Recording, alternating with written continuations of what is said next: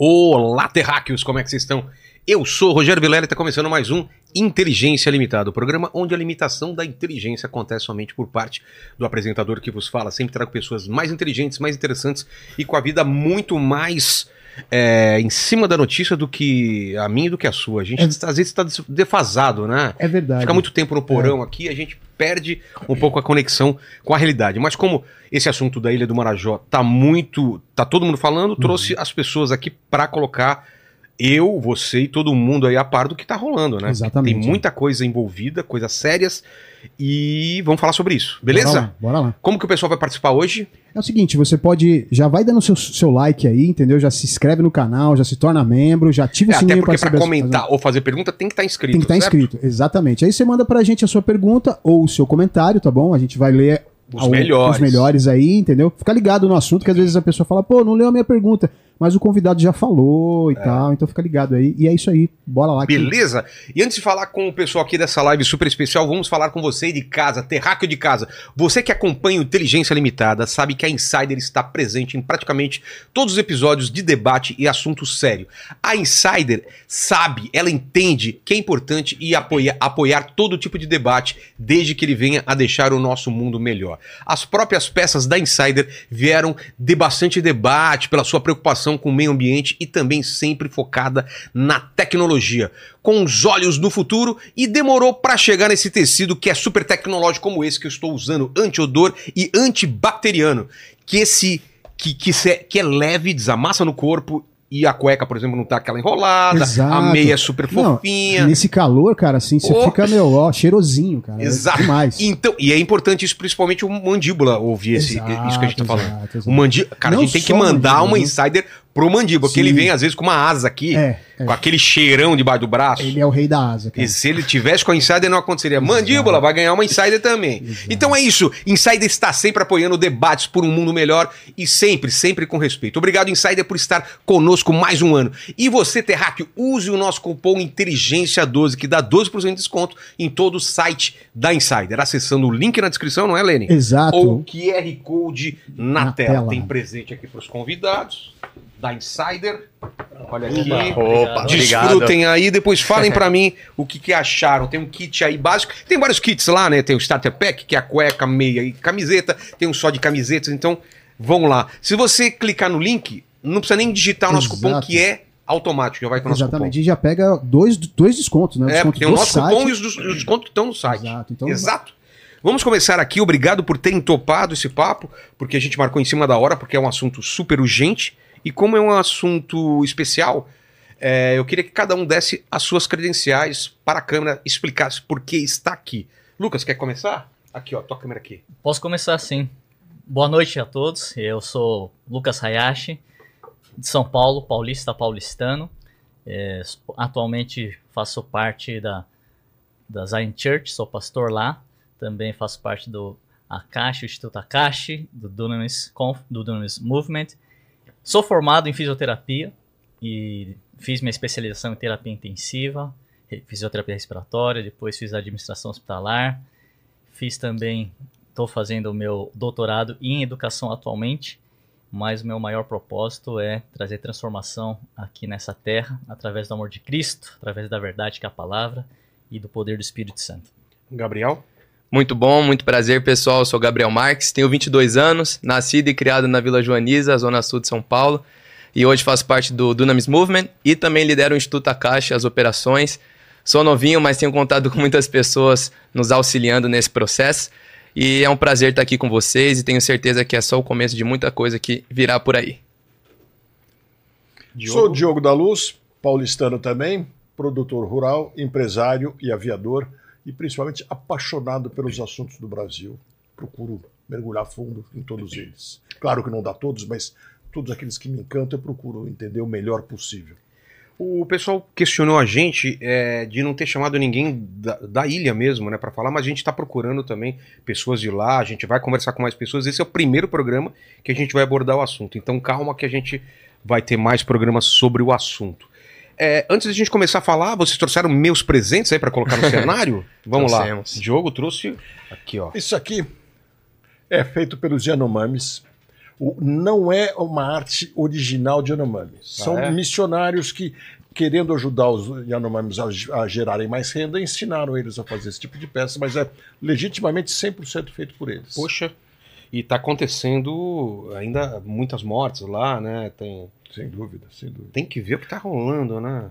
Não é uma Incrível. coisa nem de hoje nem de ontem. Então, sabe? É uma coisa quase que de sempre. No meu entender, é aquela coisa, um modelo que se criou de muita proibição. Não pode praticamente ir lá. Os índios são os maiores possuidores de terra do país, talvez do mundo. é. Eles têm 7% das terras do país. Você fala, nossa, mas como eles são ricos? Mas eles são possuidores, não proprietários. Como assim?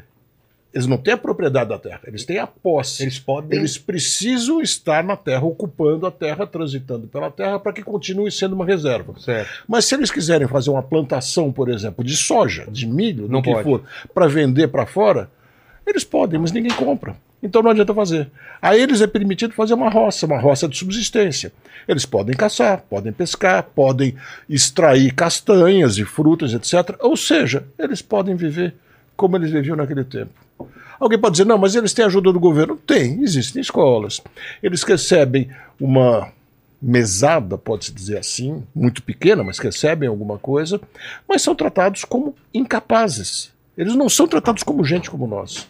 O resultado é, se eles não podem nada, não conseguem se integrar de verdade na sociedade, se quiserem, porque a proposta devia ser, caso vocês queiram se integrar na sociedade, Como se acontece nos integrem. Estados Unidos. Cara, Como acontece nos Estados Unidos, como acontece cassino, na, tem- na Malásia, ou em um monte de lugares mais parecidos ainda com o Brasil. Imagina um cassino, não, não- imagina um hotel, não pode. Então o que acontece? Aonde tudo é proibido, tudo vira crime. E aonde tudo vira crime, quem se instala? Não é você, eu. São os criminosos de verdade.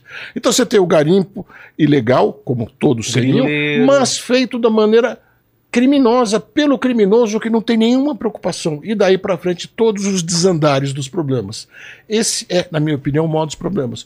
Por que, que um indígena não pode desenvolver, por exemplo, uma hotelaria É. na sua terra? Ou, ou inclusive plantação? Ou o que ele bem Alguma coisa entender. relacionada ao turismo, relacionada a, a, a- Ao que ele quiser, ao que É. ele quiser. A terra tinha que ser propriedade dele, não posse dele, com autonomia de verdade. Por que que ele não pode exportar? Ele pode exportar essas coisas, o artesanato, etc. Mas a gente sabe muito bem que não é assim que eles vão conseguir se integrar de verdade na sociedade, e muitos querem. né? Mas muita gente fala: não, eles têm que ser como eles são. Eles têm que ser como eles querem. É, a a gente não deles. pode ter diferenciação de pessoas, sabe, classes de pessoas e ainda fingindo que eles têm algum privilégio. Não tem, infelizmente. É, perfeito. Quem quer? Qual o próximo presente inútil? Bom, vou lá. Não é um presente tão inútil assim. Inútil que eu falo porque deixa de ficar com vocês e vai ficar aqui no cenário, né? Beleza. Isso é uma das Bíblias que nós distribuímos. Tem um lugar pra mostrar? É aqui? Aqui na, na câmera Aqui no de meio. cima, aqui, olha. Boa. Isso é uma das Bíblias que nós distribuímos agora no carnaval, lá na Ilha do Marajó, na cidade de Portel. Estive passando meu carnaval lá, pastor Lucas esteve por lá também. E nós tivemos ações de atendimento básico de saúde numa OBS fluvial. E uma das coisas que nós fizemos foi distribuir mais de 500 Bíblias. E foi engraçado que essas Bíblias estavam numa caixa e quando a gente abriu, um monte de gente veio, por favor, me dá essa Bíblia, me dá essa Bíblia, e a gente saiu distribuindo. Então, essa é uma parte das 500 que distribuímos nessa ação lá no carnaval. Boa. Lucas? Bom, meu presente aqui, falaram que é inútil, pra mim não é inútil, mas enfim, eu vou, eu, eu morei algum tempo fora e eu trouxe esse presente que eu comprei uma de, cruz dentro de uma é, de uma prisão? é de uma instituição que ela ela ajuda pessoas que são perseguidas por amor de Cristo. Então ela ajuda as viúvas, ela ajuda os órfãos de pessoas que são até mortos como mártires e em favor eles querem levar o amor de Cristo através de ação humanitária, mas muitas vezes eles são perseguidos e por esse motivo essa instituição ajuda tanto as famílias quanto o próprio missionário que está lá em terra, está em ação para levar o amor de Cristo e transformação. Então, é, foi um, um lugar onde eu vi, assim, eu fui confrontado do meu cristianismo, né, e é um lugar onde eu começo a repensar, refletir do que realmente é o verdadeiro cristianismo quando Jesus fala, toma a cruz e me siga. E está escrito no versículo, né, pense nos, Hebreus 13, 3, pense nos prisioneiros assim como se você tivesse é, em prisão. Então é a compaixão que nós devemos ter com todos que estão sofrendo e estão essa, tendo essa causa de levar é, as boas novas, o evangelho, a ação humanitária através de ações sociais e com certeza impelido pelo amor de Cristo. Então, esse é o meu presente aí para você. Lucas e Gabriel, eu acho que a gente podia começar falando do trabalho de vocês. Vocês estão no olho do furacão, muita crítica, muita desconfiança né, no trabalho de vocês. Qual é o trabalho de vocês na Ilha do Marajó? Quem são vocês? Bom, a gente, como Instituto Akash, nós temos esse, essa missão de levar esperança, principalmente para as crianças que não têm uma esperança, de levar um futuro para pessoas como crianças que não têm nenhum sonho e através de algumas ações, claro, sempre impelido pela compaixão de Deus e a gente tem ações tanto no Vale do Ribeira e tanto lá na Ilha do Marajó. E a, lá na, é um pouquinho diferente, né, o, as ações que acontecem lá no Vale do Ribeira e também lá na Ilha do Marajó. No Vale do Ribeira, a gente, na, no, na Ilha do Marajó nós temos, então nós ajudamos uma casa de abrigo que tiram crianças de é, todo tipo de abuso e nós ajudamos de algumas formas. É, a gente ajuda financeiramente a pagar uma, a psicóloga, futuramente também assistente social, é, com recursos humanos. Nós também ajudamos com suprimentos, tanto de higiene como de alimentação. E também a gente ajuda estruturalmente reformando as casas lá também nessa região que é em Portel, na Ilha do Marajó. E dando apoio também é, para essas crianças na, em termos de educação, prevenção, enfim. E também, acho que o, o, Gabriel pode falar também lá do Vale do Ribeira, que ele está mais à frente lá também. Bom, o Vale do Ribeira, ele fica no, composto pelo interior de São Paulo, é uma região, né, que é composta por, pelos piores IDHs municipais do estado de São Paulo.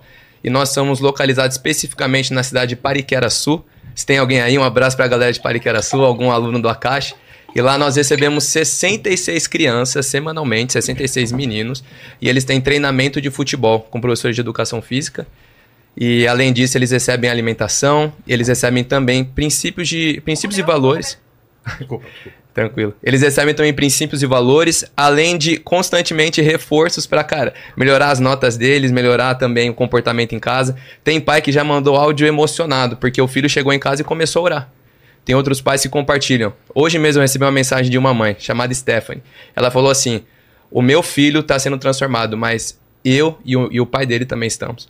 Então é isso que nós estamos fazendo lá para expandir oportunidades, combater também na verdade, garantir prevenção ao crime, né? Porque você tirar uma criança de um tempo ocioso é você dar, dar oportunidades para ela, você dar possibilidades para ela expandir a perspectiva de vida dela. Então, lá no Vale do Ribeira é isso que nós temos feito. Tem sido um trabalho muito bom, de muita transformação, melhoria de notas, é, famílias transformadas, alimentação. E, no geral, é isso, no Vale do Ribeira. E, e Diogo, vamos dar o contexto do que está acontecendo, né? A gente ouviu falar, pelo menos a grande maioria das pessoas ouviu falar do problema do Marajó com a Damares há um tempo uhum. atrás, e deu aquela confusão se era fake news, se não era. Ela se retratou, não sei se chegou a ser, a, a, a ser é, denunciada em alguma coisa, e agora volta.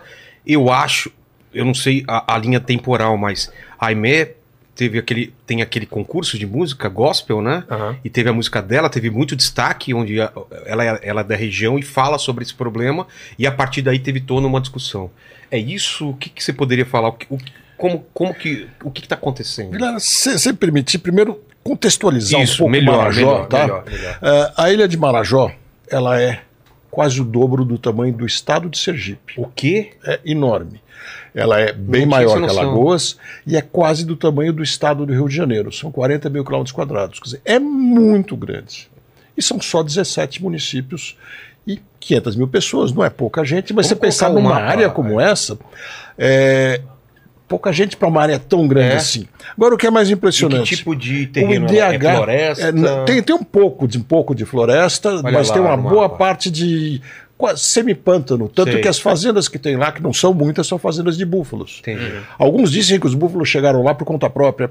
Ah, eu acho que não, acho que foram levados, isso é de coisa de muito tempo atrás. E existe uma discussão se eles estariam lá atrapalhando ou não o, desenvol- o desenvolvimento do meio ambiente. Mas é uma das pouquíssimas fontes de riqueza que a ilha tem, tirando as riquezas naturais que não sustentam aquela população de lá. Né?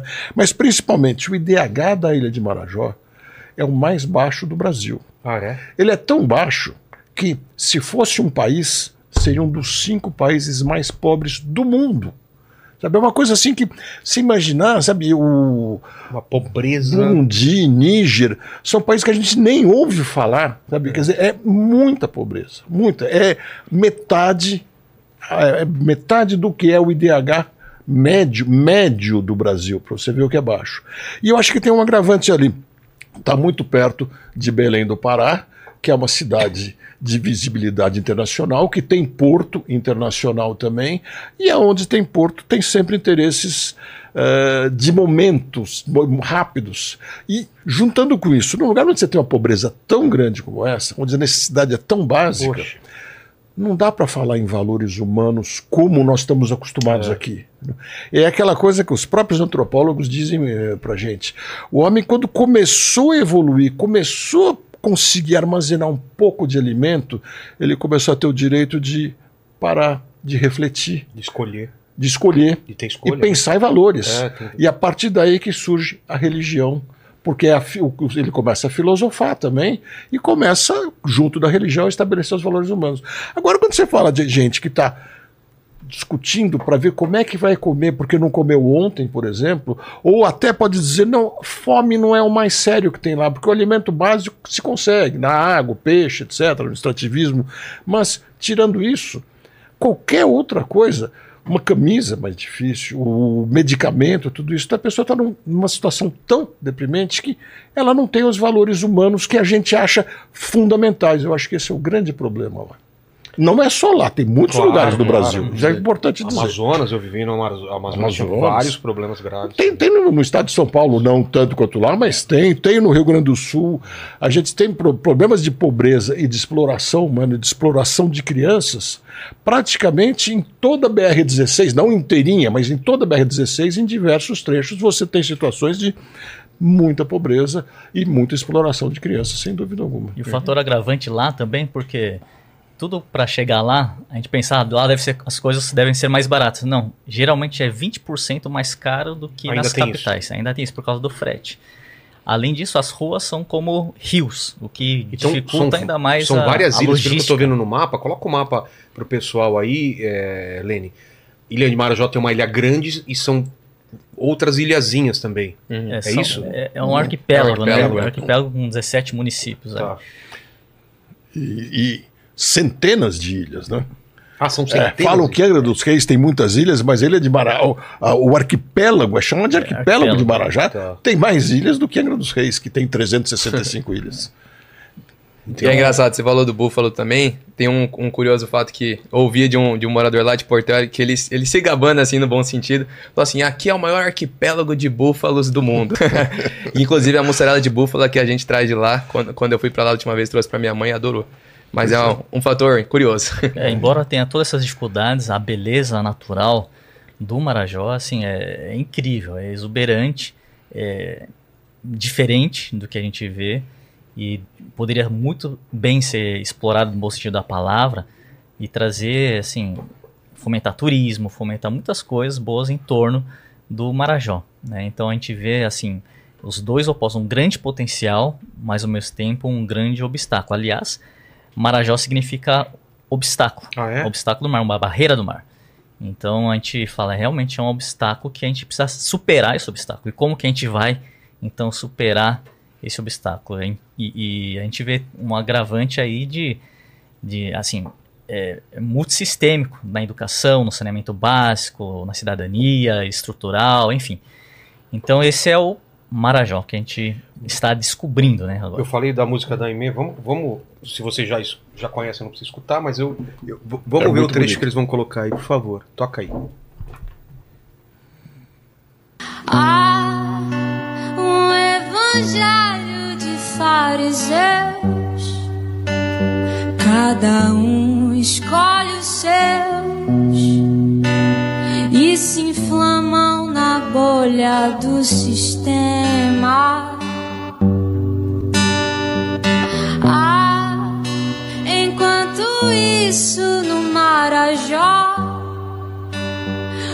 João desapareceu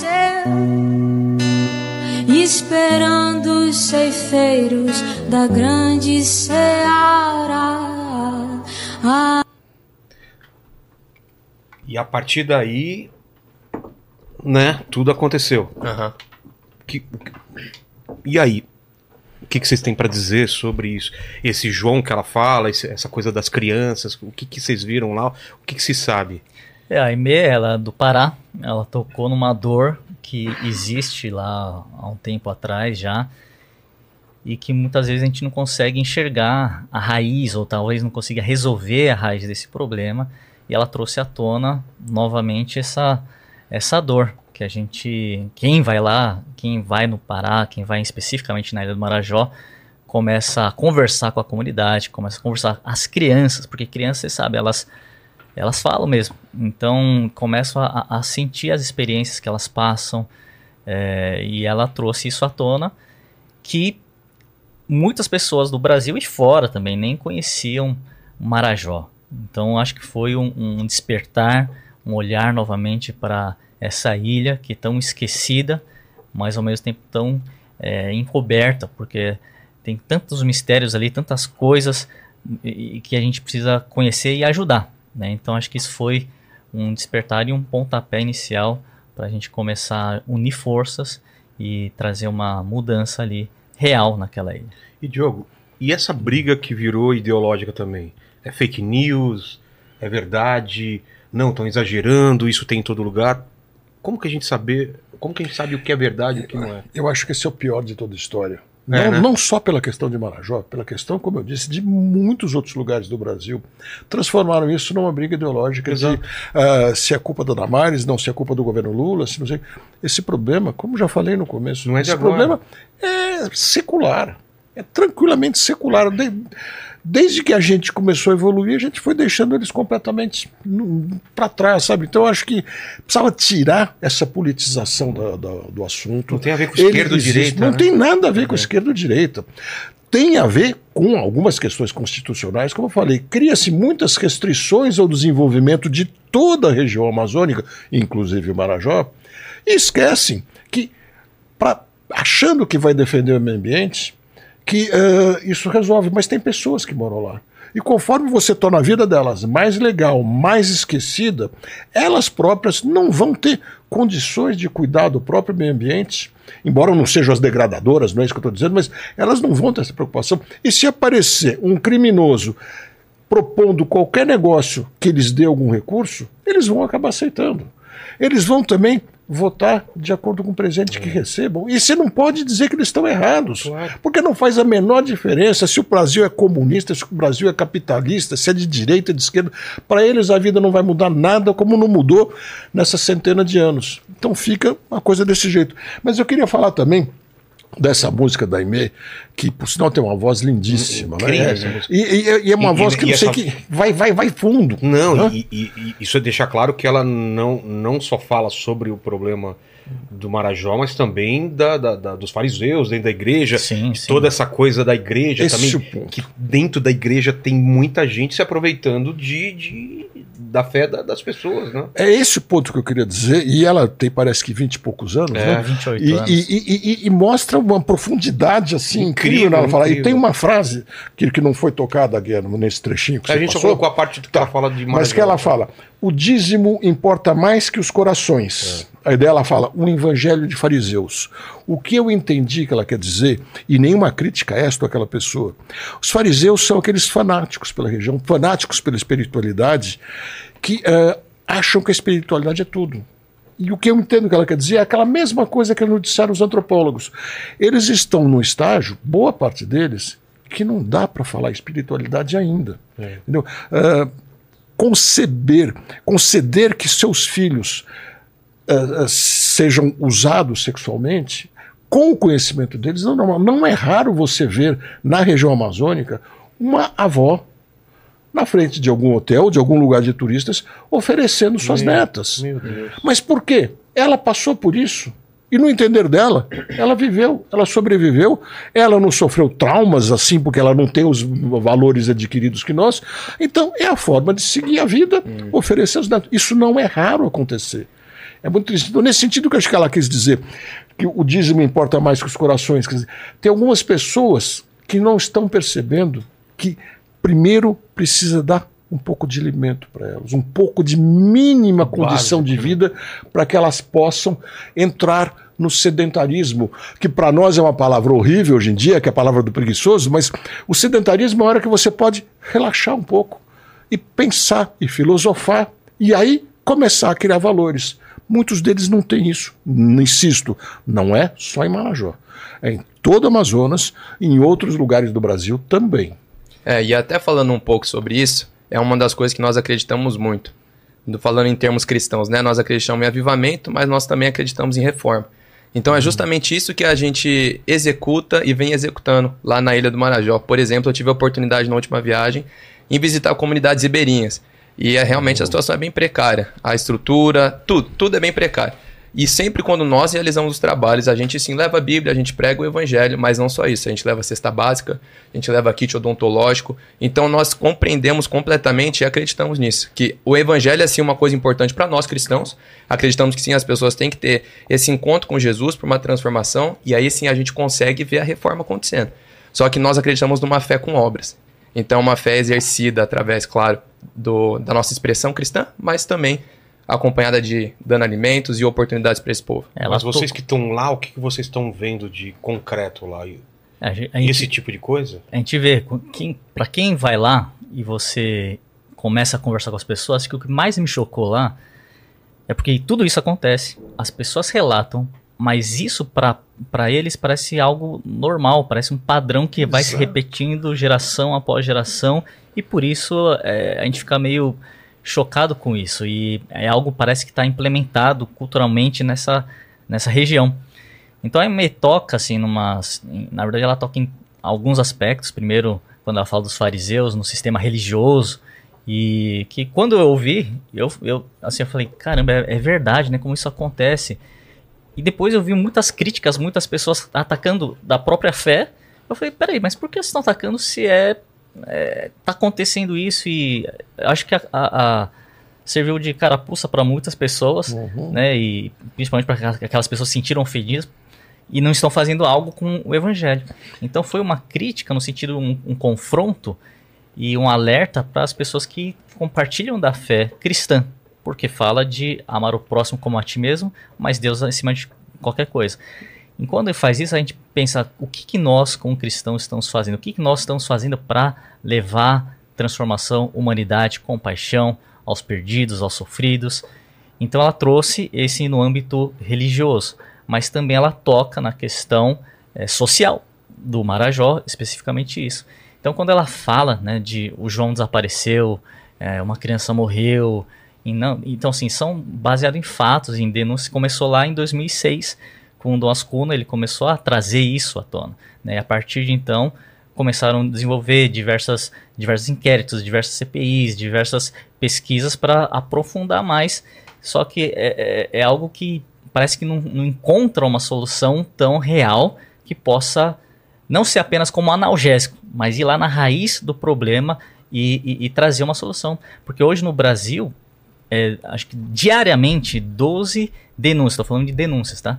Acontece 12 denúncias de abuso sexual por dia, sendo que o Pará, só o estado do Pará, pega mais ou menos metade, 5 denúncias. Então, a gente vê, isso é, é- é- são dados do Ministério Público do Pará.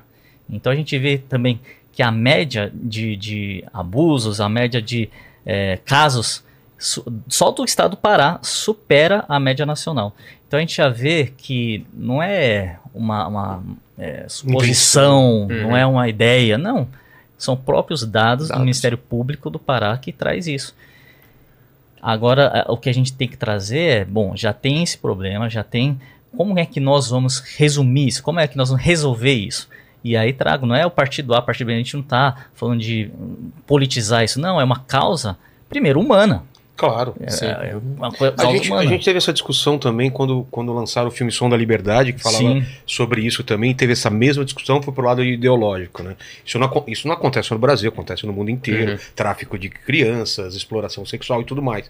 Mas o que me espanta é, é- é algumas pessoas já terem um, um preconceito ou uma opinião sem saber do que está acontecendo. Ah, isso é bobeira, é, isso é coisa da Damares, ou isso é coisa da, da, da direita, da extrema direita, e, e- e eu quero saber o que está acontecendo. O MP, por exemplo, já se pronunciou, É, Sim, o o- governo do estado, o que o, que está acontecendo? O MP está atuando, isso foi muito bom, né? Então tá, tá tendo realmente investigação agora também, e isso está sendo aprofundado, e eu creio que vai unir ainda mais força, estadual, federal, enfim, acho que é, é, nós estamos, nós como sociedade, é, a comunidade, nós estamos ajudando isso a- a trazer isso à tona, mas não é nossa função investigar. Nossa função é a gente começar a trazer esses dados, esses fatos, é, seja principalmente as pessoas que estão lá, né, e, e começar a gente trazer, e eu gostaria muito até, né, de que o povo do, do Marajó pudesse também ter voz para falar.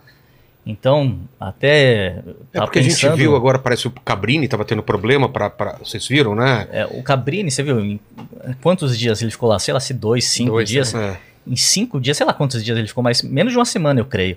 Ele ficou lá, olha só quantas coisas ele já conseguiu ver. É. Então, em pouco tempo, a gente começa a ver, então, é, a, a- a população, o Brasil todo mobilizado para isso. E acho que é o momento de nós unirmos forças e não deixar a, a política entrar assim, no sentido de politizar a coisa. A gente tem que tem um- uma situação real. Tem, a gente tem um problema ali, claro.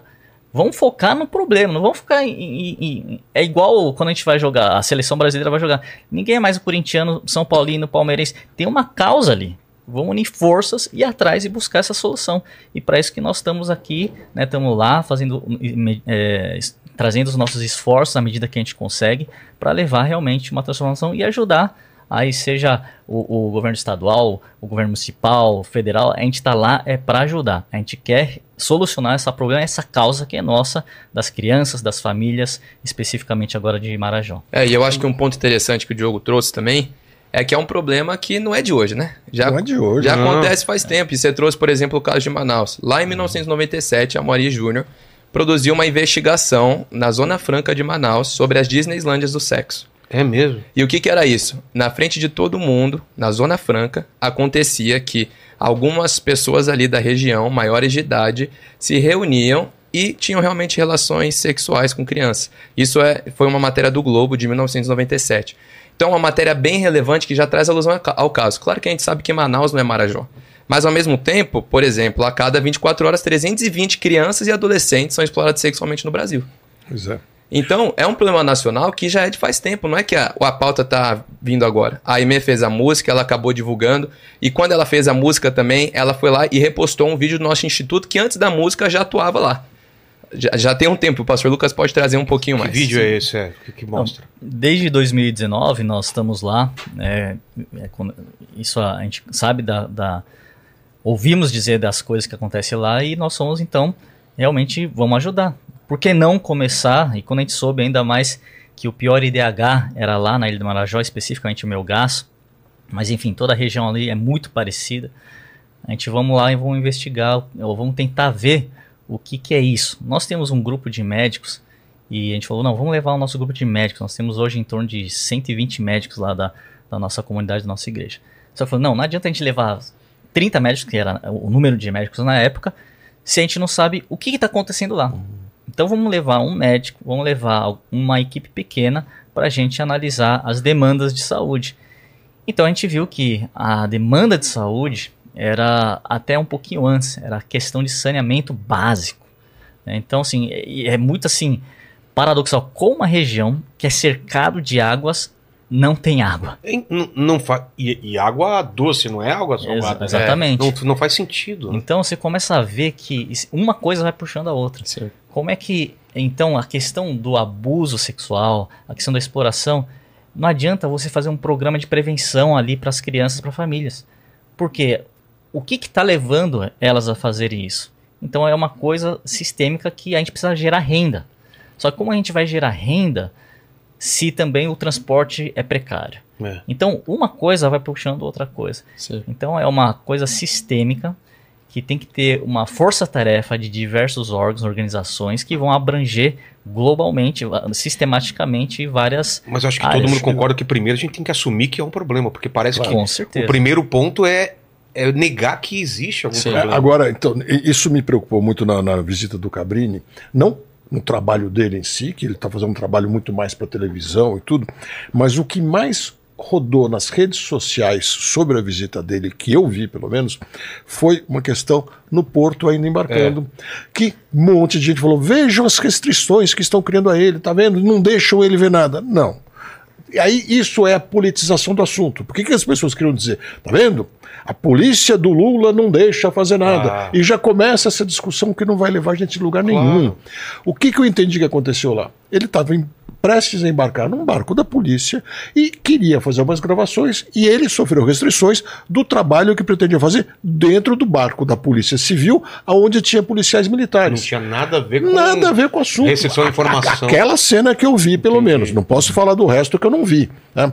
Mas por que pegar de fazer disso uma discussão político-partidária? E não é nem político-partidária, né? É político personal. É. Porque no fim é o meu herói contra o seu herói e aquela briga que não vai Não levar a lugar nenhum. nenhum. É terrível isso. Mudou o governo, nós estamos lá ainda. É, então, a gente, independente do governo, 2019 nós começamos, era um governo. 2020 nós fizemos a primeira viagem que levamos então toda a nossa equipe médica, odontológica, psicólogos, também de prevenção e educação para os pais. 2021 teve, aí teve a pandemia, então a gente ficou 21 parado, 22 retomamos e 23, aí mudou o governo, 23, 24 estamos aí fazendo e, e ampliando. E foi muito bom, né, assim, porque a, a, a gente fala, parece coincidência, porque logo após o carnaval, que a gente acabou de sair de lá, que a gente sempre faz ação também no carnaval, agora a gente ampliou essas nossas viagens, a gente faz quatro viagens por ano. Acabou de acontecer, semana ou duas semanas depois, o hype da música da Aimee, que É. trouxe isso à tona e pra gente foi muito bom, porque só trouxe maior foco, foco, né? nessa é uma lente de aumento que mostrou realmente o que está acontecendo. Uhum.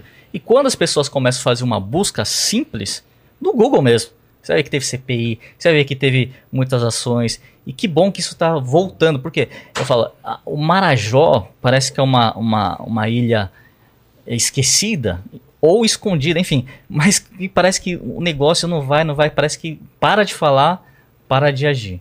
Então a gente tem e a gente sempre teve essa preocupação de fazer algo que seja não apenas pontual, mas algo permanente. Uhum. Então, como igreja, a gente não, não quer ser um analgésico. A gente quer ajudar e a gente sabe que a gente não vai ser a única solução. A gente, nós, como Instituto Akashi, nós não vamos ser os únicos, mas a gente quer ser uma gota no oceano. E se cada um fizer a sua parte, juntar forças em favor das crianças contra esses crimes, a gente consegue trazer então um pouquinho mais de transformação e continuamente, perpetuamente assim, fazendo as nossas ações coordenadas, estratégicas, levar uma transformação. E obviamente tem que pegar a esfera de educação, políticas públicas, etc. E tem uma coisa que você comentou, Lucas, quer dizer, da- das CPIs. É. Você veja como uma coisa passa desapercebida. A primeira CPI que eu tenho conhecimento foi em 2008. Simplesmente morreu. É. Morreu. Quer dizer, então é, o assunto é, é como ele falou, o assunto surge, não sei o que, todo mundo fica indignado, Depois não esquece. se aprofunda e sim. esquece de novo. Porque e- esse, esse é um crime um pouco diferente dos outros, porque não é um crime de ah, facções organizadas, existe, mas micro, não é uma coisa do narcotráfico, do, das grandes gangues internacionais e multinacionais, etc. São coisas mais localizadas e acabam ficando muito abafadas muitas vezes. É uma pena. E o que me preocupa muito, quando começa a surgir esses assuntos, a primeira preocupação que a gente vê das pessoas, vamos caçar os culpados. Não é que tem que deixar isso de lado. Mas caçar os culpados, muitas vezes, acabam querendo ir nos pais e nas mães dessas Nossa, crianças, é. que não dá para chamá-los de culpados. É aquilo que a gente já falou no, no- no- princípio. Eles estão querendo chegar na condição de humanidade que para nós é banal. Para eles não é, para eles é muito distante. Ah, E, e insisto, não é só lá, em muitos lugares do Brasil tem isso também.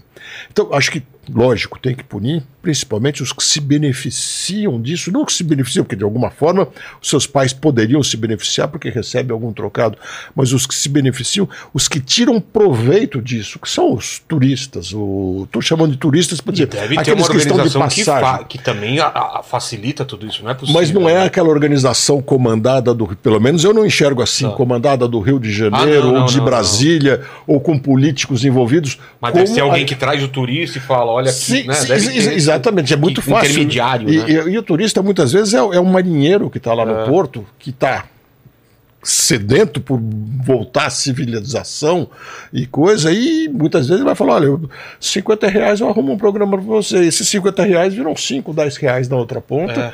mas você entendeu que não é uma, uma estrutura daquela organização tão gigantesca assim? Mas será que não pode ter alguma organização um pouco mais.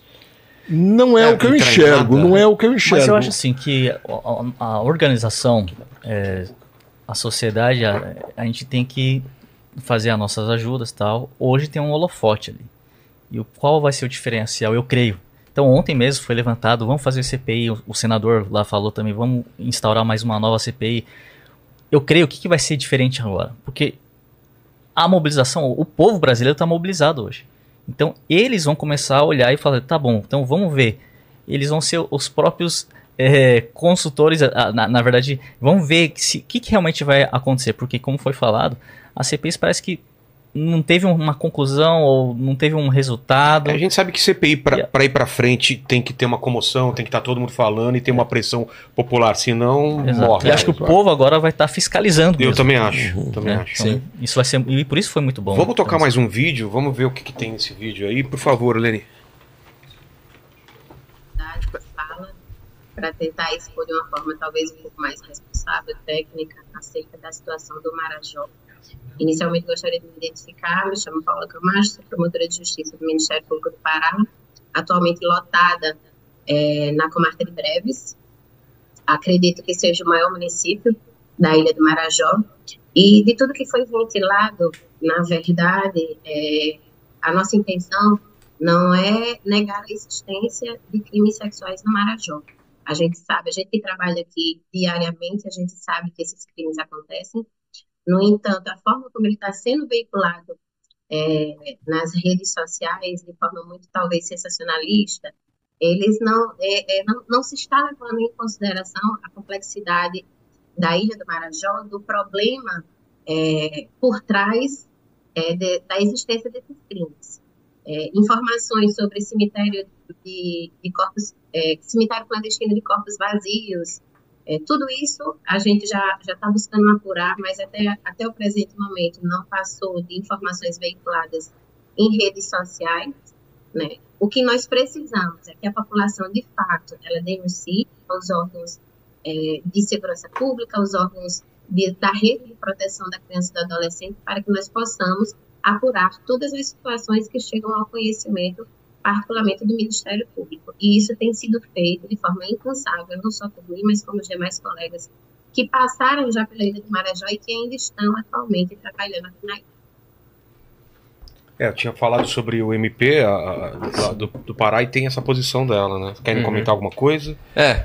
O que eu acho um pouco duvidoso é que até tem muita gente falando sobre o assunto no Twitter, nas redes sociais. Não, e, e tem vídeo falso, tem vídeo que não é de- do Marajó que estão colocando como se fosse de lá. É, Aí vira, infelizmente. va- quando vai pra rede social, aí vira aquela bagunça. Todo mundo quer ganhar like, todo mundo quer É, compartilhar. mas enquanto tem tanta coisa falsa, tem muita coisa que é verdadeira. É também. mesmo? A, C- a própria CPI que você vai citar, a CPI da pedofilia, tem caso de prisão flagrante que aconteceu. De lá? É, de lá.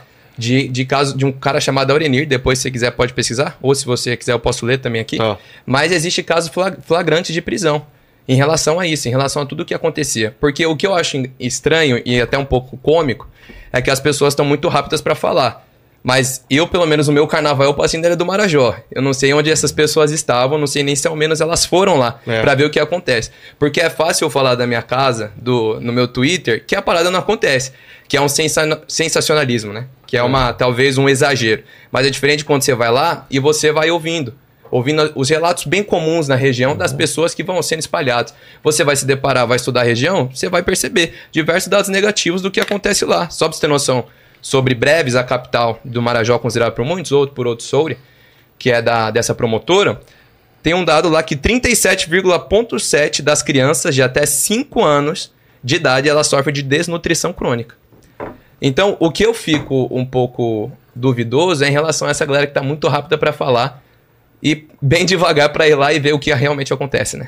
Eu recebi um vídeo, Gabriel, uh, mostrando esse absurdo, ele é de Marajó, não sei o quê, de um automóvel. De repente você vai ver a placa lá e o policial e a identificação do policial era dos Besquistão. É, O que, que, que a pessoa acha? que- E aí eu, eu, eu, eu falei para ela, eu falei, olha, porque era uma conhecida que mandou. Eu falei, olha, isso é assim, assim, sabe? checar. Ah, mas de toda maneira estamos falando do assunto. Não, Não, está não, distorcendo isso o assunto, está desmerecendo, porque depois as pessoas vão descobrindo que é falso e acham que tudo é falso. Exatamente. Agora, o que me preocupa na fala né, dela, é, não sei se ela é deputada, Promotora. mas, Promotora. promotora. Promotora me preocupa que acho que passa aquela ideia de procurar culpados e eu sempre temo pro procurar culpado. O culpado mais fácil de pegar e, segundo a lei, ele é culpado, é o pai, é, a mãe. Mas não é o culpado de verdade. Agora, eu acho que se a gente trouxer isso mais para o nosso mundo, talvez seja mais fácil de resolver. Como eu te falei no começo, Vilar, no decorrer da BR-116, ou não só na 116, mas é onde as investigações avançaram um pouco mais, principalmente nas rodovias federais, aonde você tem uma concentração de caminhoneiros parados por um tempo longo, você vê acontecer a exploração de menores. É tão forte que uma das cidades onde ficou, que ficou mais caracterizada por isso é Penaforte, no Ceará. Porque olha o que tem no Brasil, né? O posto fiscal do, do- de fronteira do Ceará com Pernambuco era dentro das cidades.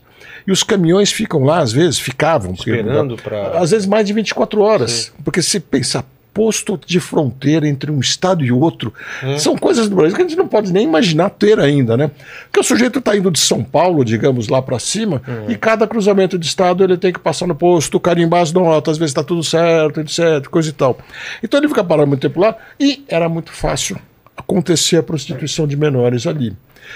A solução que eles tomaram é brilhante, né? Mudaram o posto para 5 quilômetros para fora da cidade. Ah, bom, resolveu, ah, resolveu, tiramos da cidade. Parece brincadeira, não prende ninguém.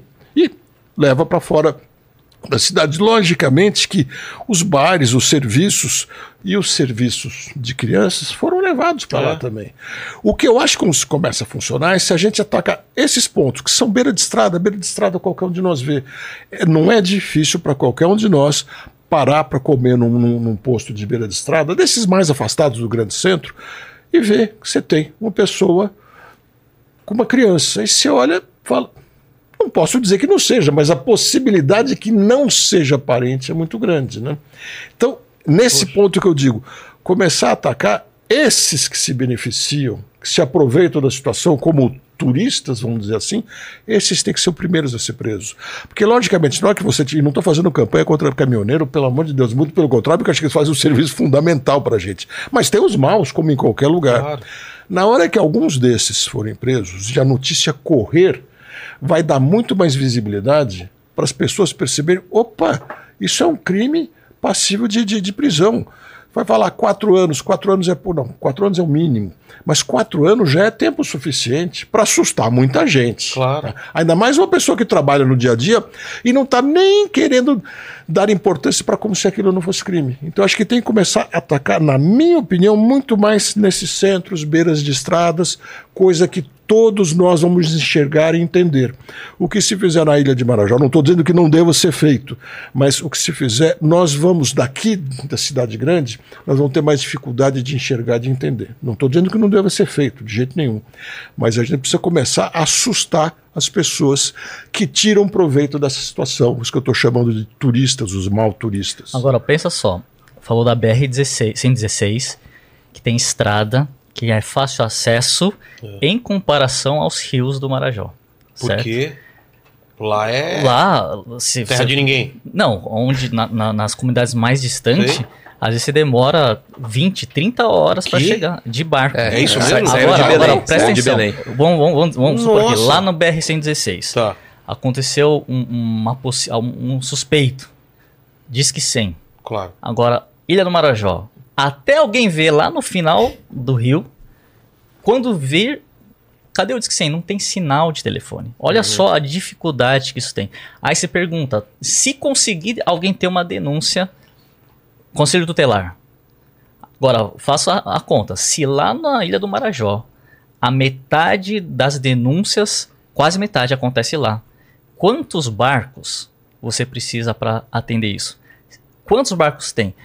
Aí pergunta, será que esses barcos, porque eu tô falando de coisa que as pessoas lá falam.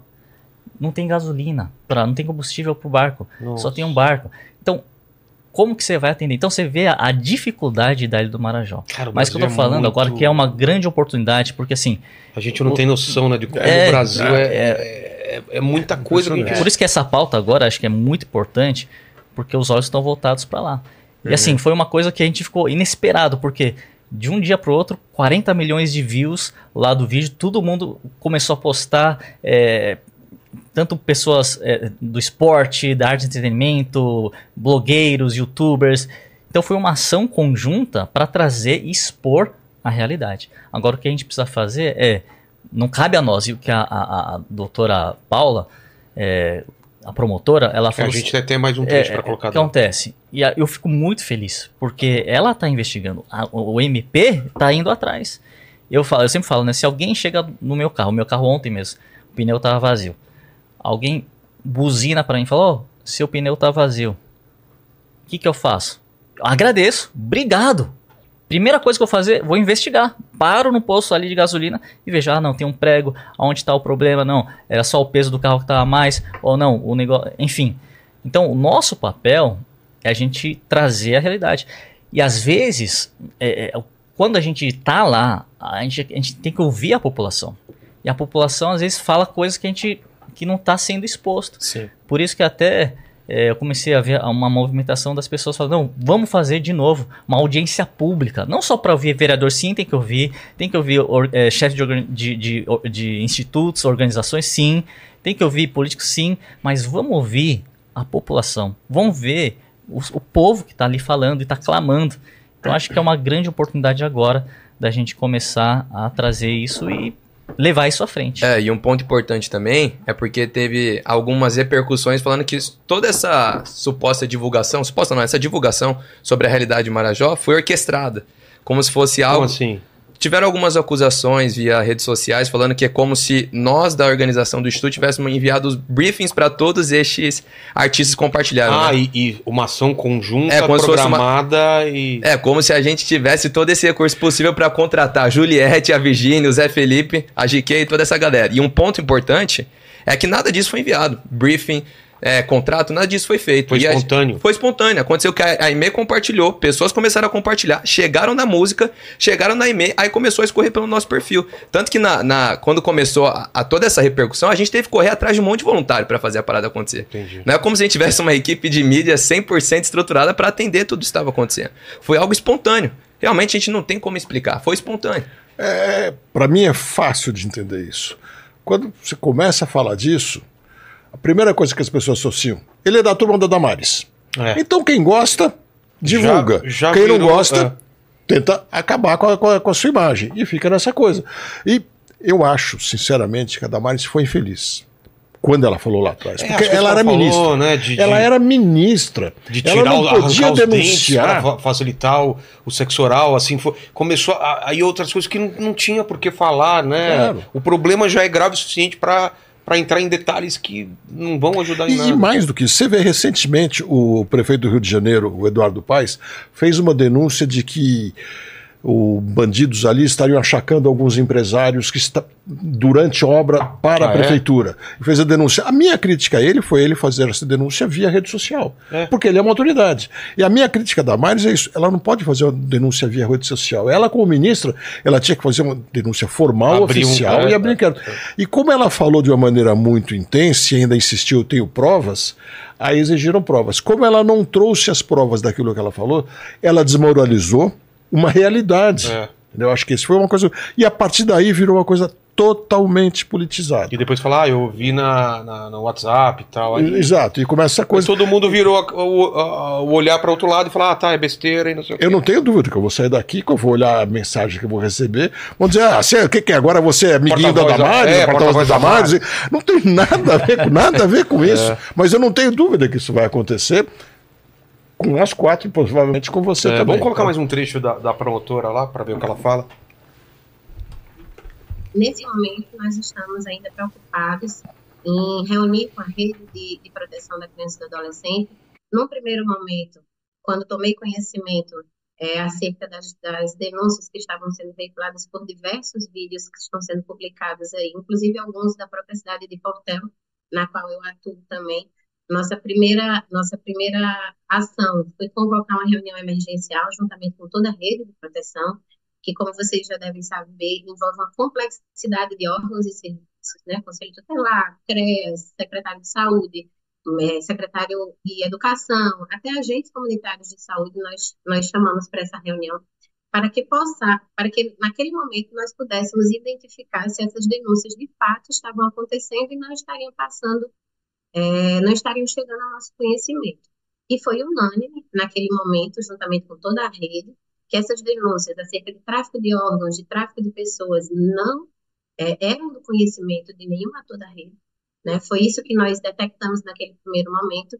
Óbvio que nós não somos seres onipresentes, né? não, quero, não quero ter essa pretensão, essa pretensão, mas o que posso garantir é que o Ministério Público do, do Estado do Pará ele vem atuando de forma muito contundente, não só para coibir a prática de qualquer crime e violação contra criança e adolescente, mas também e principalmente para prevenir a prática desses delitos. Né? A gente atua de forma a fortalecer a rede, buscar que seja fomentar capacitações desses agentes para que eles possam identificar num, qualquer sinal, eh, a gente possa identificar e tentar atuar junto com a rede na proteção dos direitos dessas crianças e dos adolescentes. E se eu puder até exemplificar, quando cheguei na cidade de Portel, por exemplo, me deparei com vários casos de crianças, de, de adolescentes, desculpa, se automutilando. E essas notícias chegavam muito na promotoria e nós fomos investigar por que, que aquilo estava acontecendo. Então, às vezes, a criança ou adolescente, ela não faz a denúncia, ela não tem coragem, às vezes ela não tem é, um apoio na própria casa para fazer aquela denúncia. Mas aí, o professor, a tia da merenda da escola, é, chega ao conhecimento, às vezes, do conselho tutelar por um vizinho, e nós entramos em cena, né? Chamamos a rede, chamamos a equipe do CREAS, para que a gente possa, de fato, apurar por que que aquela adolescente poderia estar, é, estaria se automutilando, e tentar, claro, a partir daquilo dali, fazer um trabalho de, de prevenção para aquilo dali não evolua. Comentários? Bom, eu fico, eu fico feliz, assim, porque o MP está indo atrás, né? Então estão indo investigando a, as, de- a- a- a- as, as questões que estão acontecendo ali e mais uma vez, né? Eu, eu gostaria até fazer assim um incentivo ao povo do Marajó, assim como a, a promotora falou, professores, merendeiros, todos que lidam com as crianças e ouvem as crianças. Começa a olhar mais para os olhos das crianças, começa a ouvi-las, porque elas muitas vezes não têm voz. E a gente precisa ser voz delas muitas vezes. E trazer isso como uma denúncia. Eu sei que tem muitas pessoas lá que falam, ah, mas não adianta, isso não. Não, vamos lá. Agora que a- a- o Ministério Público está agindo, vamos fazer isso. Vamos começar a trazer isso, vamos trazer, é, falar mais. O povo marajoara precisa dessa ajuda. As crianças precisam da voz de cada um de nós. E nós saímos de São Paulo, né, para ir até lá. A gente de- é, é bem distante, mas eu creio que tem muitas pessoas ali perto, em Breves, Belém, que estão ouvindo as pessoas, estão ouvindo as crianças. E a gente precisa ser essa, essa, esse ouvido das crianças e também essa voz para ajudar agora o Ministério Público que está junto para defender a criança, para proteger a criança. Então eu fico imaginando, né? Porque vai ter 2025 vai ter o COP 30 e para discutir as questões da Amazônia, mas antes de discutir as coisas da Amazônia, vamos cuidar das crianças da Amazônia. Vamos proteger as famílias da Amazônia, que isso é mais importante, né? Tudo é importante, mas eu creio que as pessoas têm um valor que a gente é humano. Então, eu fico, assim, ao mesmo tempo é, comovido com tudo que a gente ouve, mas acho que é o momento da gente trazer, juntar força. É, todos, todos nós que estamos dentro e fora do Marajó, acho que a gente pode somar de alguma maneira e junto eu agradeço a promotora Paula, todo o MP que está ajudando nisso, e eu creio que a gente vai não só trazer mais é, é, é, razões e números, mas principalmente vamos começar a discutir agora soluções. E é isso que eu gostaria de fomentar, trazer uma provocação. Como que a gente pode então trazer uma transformação real? E aí eu acho que é legal, pastor, talvez se compartilhar um pouquinho a história da Romana. Porque ele é um, é um relato muito claro, um relato conhecido por nós, que até foi postado no nosso Instagram, que é um relato do que, que pode acontecer quando as denúncias vão para frente e a gente tem esse atendimento necessário para a criança. Romana, bom, nasceu lá em Marajó e com muitas crianças, ela mesma fala, eu não tinha, o ela não tinha um, um registro de nascimento. E por não ter o registro de nascimento, ela não conseguia nem se cadastrar em nada ali. E o sonho dela era ler. Era ler e escrever. Agora, só dando uma pausa, eu, eu, eu quando converso com as crianças lá de Marajó, eu pergunto, qual é o seu sonho? Elas falam, tio, não tenho sonho não. Sério? Então, quando uma não criança... consegue, não tem nem a não tem sonho, capacidade. Não tem perspectiva. Quando uma criança não tem sonho, Meu Deus, que triste, significa cara. que as próximas gerações estão sem esperança. Significa que existe um problema real na nossa nação. Quando uma criança não tem sonho, na verdade a criança é a, é- é a pessoa que mais sonha. A É. gente não precisa nem falar para a criança sonhar. Ela tem diversos sonhos. Quando uma criança fala, tio, não tenho sonho, a situação está crítica. A situação está deplorável, a gente precisa ajudar. Não é hora de achar culpado X, Y. Não, vamos. Claro, tem que achar culpado, vamos atrás. Mas quais são as soluções? E a Romana foi justamente isso. Um exemplo claro que essa casa abrigou ela, cuidou dela. Ela fala: ali nessa casa eu encontrei o amor, eu pude ler, escrever. Hoje ela se formou em pedagogia. Uhum. Ela teve uma história assim triste de abuso, assim muito pesado. Sequestro. E hoje ela casou. Ela é formada. Olha só. Uma criança que talvez não tinha esperança, não tinha sonho. O que a gente pode fazer para ela? E como a gente pode, então, ainda mais investir nessas ações e ver essa transformação? E é isso que a gente quer ver. Uma vida, mas também de forma sistêmica, acabar com essa miséria, acabar com essa pobreza. E uma. Pode continuar, pastor. Não pode falar. E o mais belo dessa história é que hoje também ela ajuda o próprio a casa que acolheu ela. E ela tá ajudando a vida de outras crianças, tá garantindo. Ela viveu isso na pele dela. Ela conta que ela vivia numa comunidade isolada e aconteceu que apareceu um convite para ir para Portel, que é uma cidade. E aí nesse convite parecia ser um convite bom, mas acabou sendo um sequestro. E lá começa uma investigação até que um dia ela tava, uma criança saiu, contou do cativeiro e aí ela tava andando, um taxista viu ela. E aí foi, levou pra delegacia, então ela foi pro, pra essa casa de, de acolhimento de criança, que é a Casa Ágape, do Ágape da Cruz. Então a gente teve essa história bela do que pode acontecer através da conscientização, mas também do atendimento, porque não adianta só falar, a gente fala, porque é importante. Conscientizar acho que é o primeiro passo, mas também propor soluções e estabelecer soluções, apresentar perspectiva para quem não tem, é essencial, que é o que aconteceu na- com a vida dela. É, só deixar claro pro pessoal, quando a gente fala aqui de não achar culpados, não é que não tem que ir atrás dos culpados. Exato. Sim. É, é o que o Diogo falou de não ir atrás do, do mais fácil, do que tá na. que, que são os pais, que estão fazendo por é, extrema necessidade. É só isso, não é que não tem que achar culpados. É óbvio que tem culpados e tem gente que tá faturando com isso e tudo Com mais, certeza. né? É só pra não ir no caminho mais fácil e achar que resolveu, porque não vai Uhum. resolver. A gente tem um depoimento também de uma mara, de um marajoara, uma marajoara, né? Coloca aí pra gente.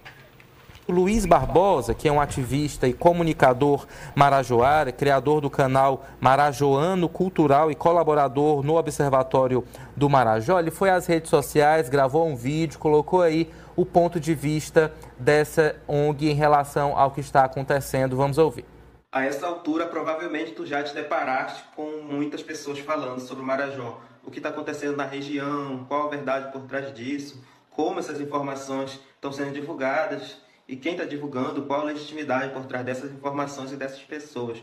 Então, como marajoário, eu trago esse pequeno vídeo para ajudar a gente a pensar tudo isso. Diversas páginas de influenciadores começaram a postar denúncias sobre exploração sexual no Marajó. tratando a região de forma bastante genérica e resumindo a precariedade e os problemas sociais. O assunto ganhou grande repercussão nacional após ter sido denunciado em um programa de calor gospel, e que a princípio parecia até uma crítica ao próprio mundo evangélico.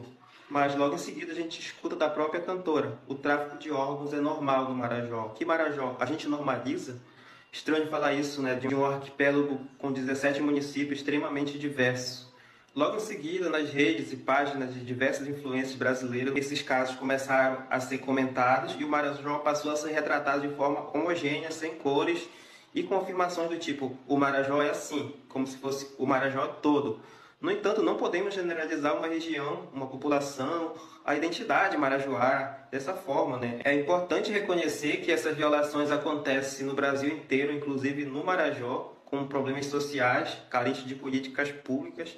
E quem não é do Marajó, é importante fazer um esforço para reconhecer que ser ribeirinho no contexto marajoara não é sinônimo de miséria, mas talvez seja mais importante reconhecer que nessa região existe sim uma elite política local que se perpetua no poder e que não tem interesse na dignidade das comunidades tradicionais como as ribeirinhas. Aí eu me pergunto, quem se beneficia ao fazer parecer que casos de violação sexual contra crianças ocorrem exclusivamente no Marajó? Muitas pessoas pensam que estão ajudando, promovendo uma narrativa totalmente superficial, né?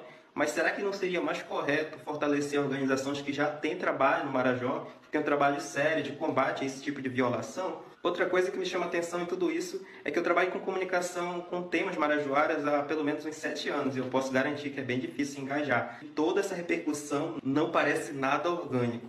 Eu reforço, não dá para generalizar uma região inteira como Marajó. Quem generaliza tem intenções e que não é de trazer a verdade, mas de caçar algum tipo de engajamento ou seria outra coisa? Coisas aí, umas as, as- algumas a gente já comentou aqui que não é só na Ilha do Marajó. Sim. É um problema endêmico, é uma coisa de vários lugares do Brasil, principalmente lugares mais pobres. A gente já comentou sobre isso. Vocês comentaram sobre isso que não parece orgânico, parece uma coisa orquestrada, né? Se vocês quiserem complementar alguma coisa sobre isso. E ele fala sobre já existem órgãos que cuidam disso lá, então não sei se vocês estão sabendo ou alguma coisa.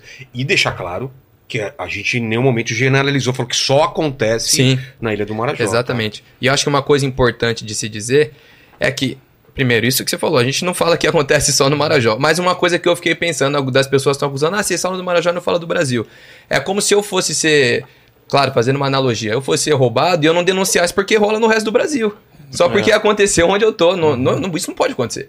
Acontece lá, a gente tá lá e a gente vai se denunciar. E agora, a- o nosso objetivo não é denegrir e difamar a região.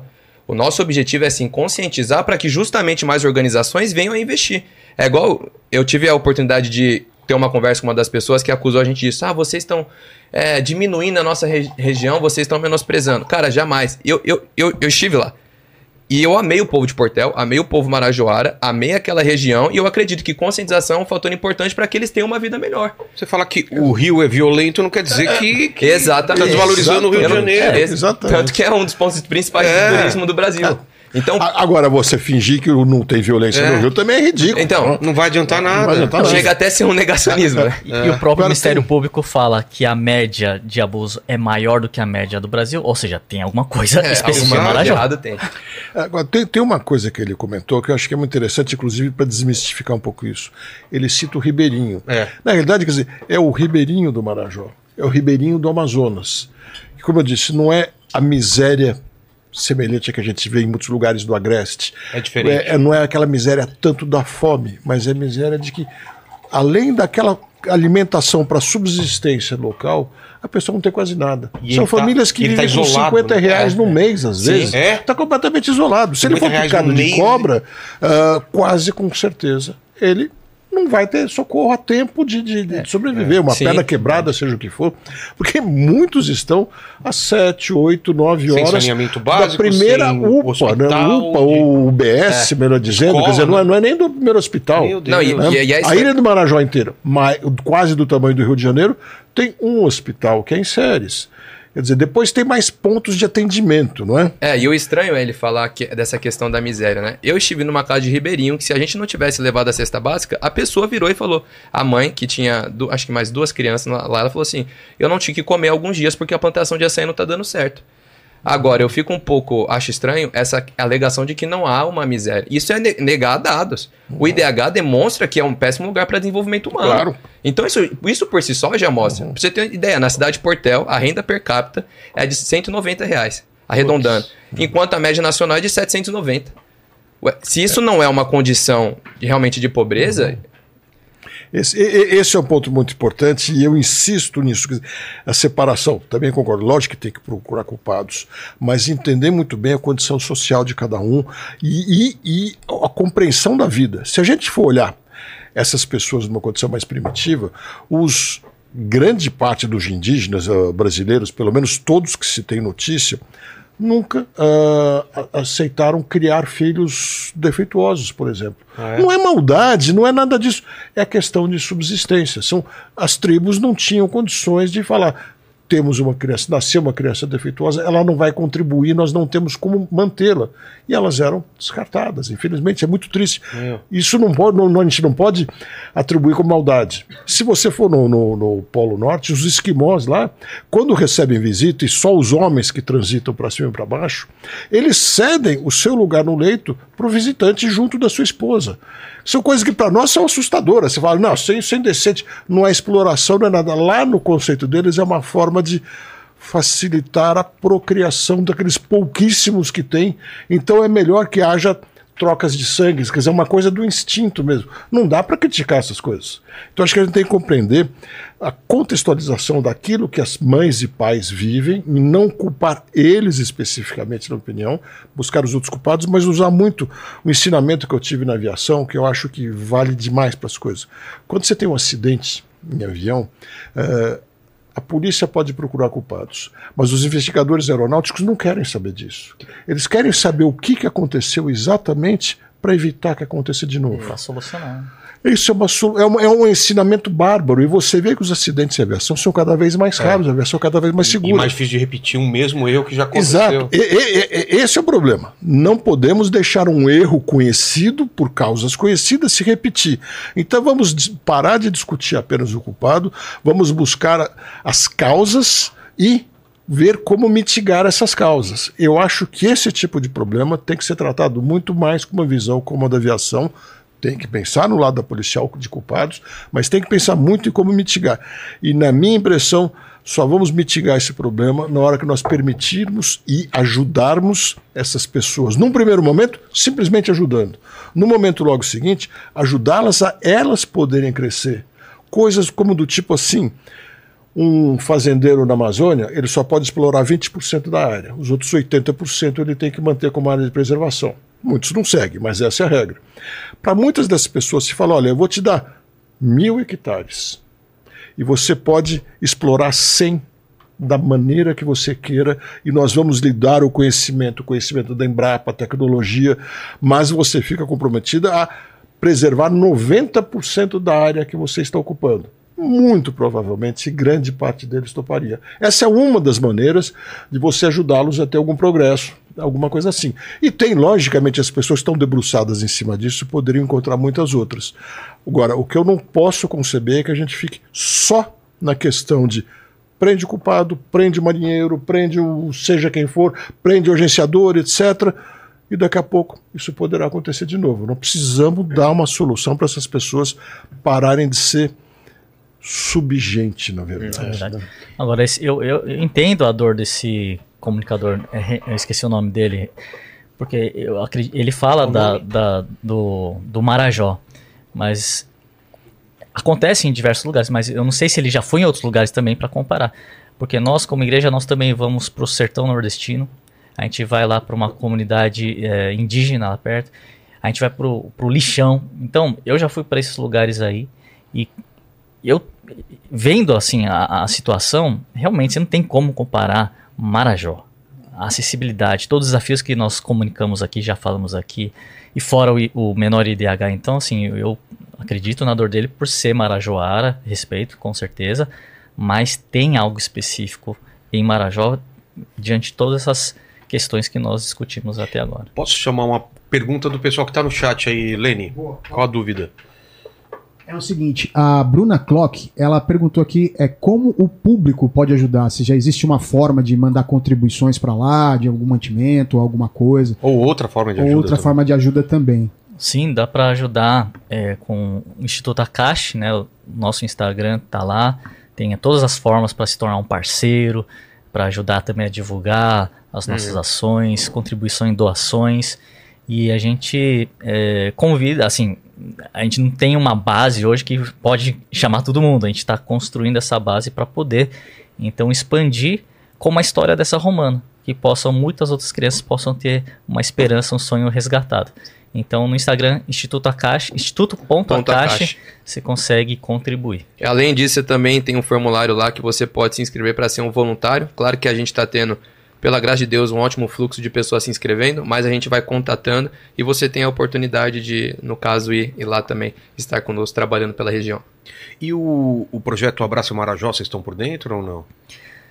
O Abraço Marajó, pelo que eu eh, vi, Ok. tinha sido revogado.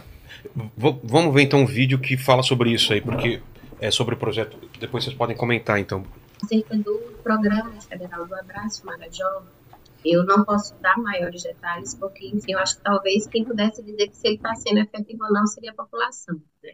Nós atuamos realmente de forma extragover- é, é, extragoverno, o Ministério Público, a gente tenta atuar nessa melhoria e nessa conversa né, do, do- dos problemas junto ao poder público, Claro, a intenção do Ministério Público não é simplesmente judicializar demandas, pelo contrário, nosso interesse maior é tentar, de forma extrajudicial, com base em diálogos, ou instrumentos é, que não sejam jurisdicionais, numa tentativa de colocar essas políticas públicas fora do papel, mas talvez a maior contribuição que as três esferas do governo possam dar no Marajó é realmente na efetivação de políticas públicas reais, concretas, né? O Marajó, ele precisa de uma melhoria nos seus índices socioeconômicos, no IDH. Nós temos aqui 17 municípios, dentre os quais praticamente 14 constam na lista dos piores IDHs do país. Então, isso reflete em todo o restante.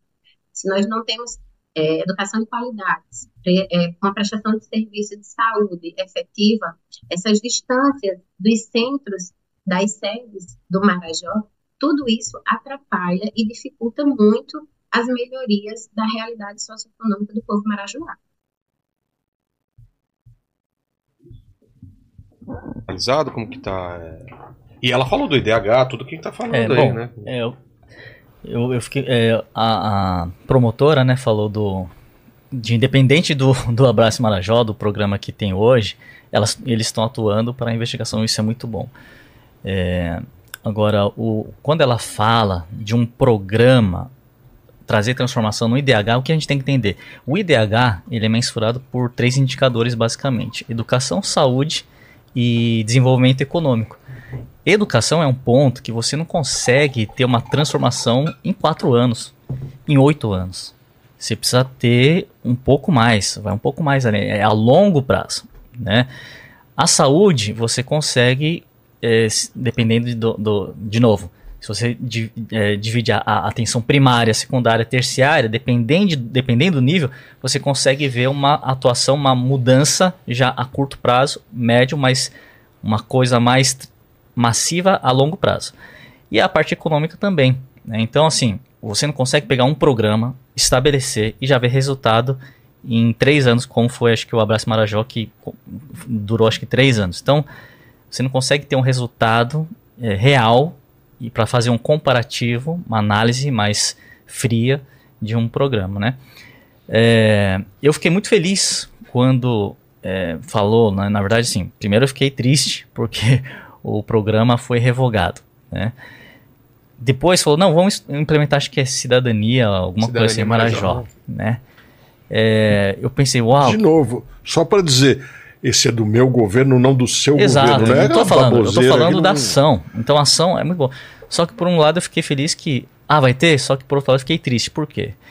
O governo anterior acho que tinha 18 ministérios. Dos 18 ministérios, é, se não me engano, 16 estavam envolvidos no, no programa Abraço Marajó. Ou seja, era, tinha uma transversala- transversalidade e se tornou um governo, um programa do governo federal.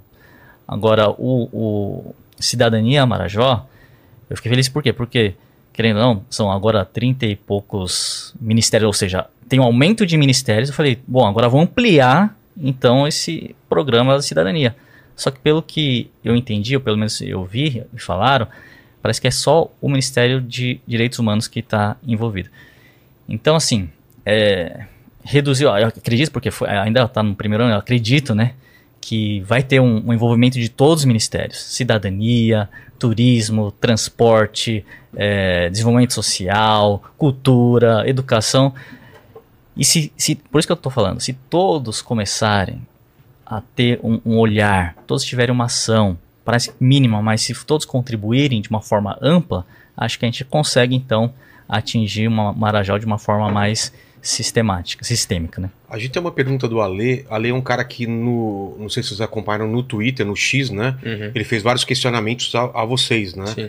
E ele mandou essas eu, eu acho que ele resumiu e mandou umas perguntas aqui para vocês. Vamos lá. Ale Santos.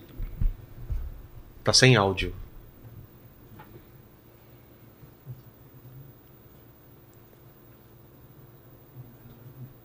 Salve Vilela, obrigado aí por esse espaço para trazer alguns questionamentos importantes aqui sobre todas essas questões que as pessoas estão levantando na internet sobre o Marajó. Eu quero começar lembrando as pessoas, vocês podem pesquisar aí, ah, exatamente ontem, dia 27, a Defensoria Pública do Estado do Pará fez uma fez aí um mutirão é, para dar apoio jurídico para alguns moradores do Marajó. Vocês podem ficar ligados nesse órgão da Defensoria Pública, porque ele acaba fazendo um trabalho muito bacana, não apenas no Marajó, mas em todo o estado do Pará. As pessoas gostam de dizer que o estado do Pará é desamparado, assim, né? mas não, tem muitos órgãos, tem muitas outras instituições que, que atuam aqui. É, inclusive, assim, infelizmente, dá para ver na, na, na bancada, o Vilela, que é, a gente não tem uma discussão totalmente isenta aí, né? A maior parte das pessoas que estão na sua bancada, eu acho que quase todas elas, foram quase ativistas e militantes do bolsonarismo, fizeram parte do governo, levaram o presidente, ex-presidente Bolsonaro para dentro das suas igrejas, abençoá-lo, fizeram todo aquele, aquele show político com eles e hoje fico aí dizendo que essa é só uma questão humanitária, né? Eu quero trazer duas perguntas para essas pessoas aí principalmente para o Lucas Hayashi, que, que fez parte do Abraço Marajó, estava é, ali dentro do governo e da pasta da, da Mares desde 2019. Então, a primeira pergunta é, é, a CGU apontou vários desvios de milhões e milhões de reais aí dentro desse programa Abrace o Marajó. Inclusive tem uma grana, um dinheiro que deveria ter chegado para os moradores para dar estrutura ali para a região e que não chegou.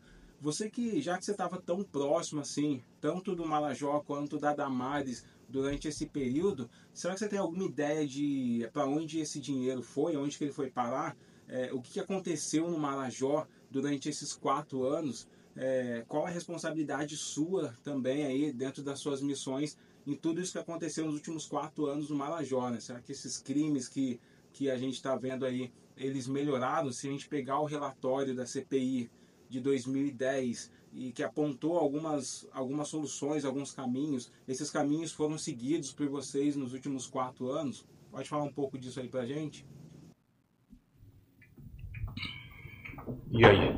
Bom, primeiro, é, quero dizer para ele que eu, eu não sou irmão do Theo, eu sou primo do Theo, porque ele falou, tava falando umas coisas que acho Isso que no Twitter. É, eu não sei onde ele postou, é, mas então, assim, acho que ele tem que fazer uma pesquisa um pouco mais apurada das coisas. É, segundo, a nossa igreja não foi fundada lá na África, pela pessoa que ele disse. Ah, é? É, falou algumas coisas que. Não, faz, não, não tem sentido. É. Mas, enfim, em relação ao abraço maravilhoso. Primeiro, nós não somos bolsonaristas. Senão, é, a gente nunca volta num, num partido, num político X, Z, A, B. Nós votamos em valores. Os valores que fazem menção à vida, à família, à liberdade religiosa, à liberdade de expressão, à liberdade de consciência. É nisso que nós cremos. Então, se tem um partido, um, um candidato que tem esses valores, a gente apoia esses valores. É isso, isso que nós cremos. Então, só para deixar claro, nós não somos bolsonaristas, Nós não voltamos em CPFs, nós voltamos em valores. Valores, no nosso caso, cristãos. É, outra coisa, a gente. Eu não estava na pasta da Maris. Nunca tive na pasta da Maris. E eu só estava como uma sociedade civil, como estamos hoje no governo do Lula, ajudando Marajó.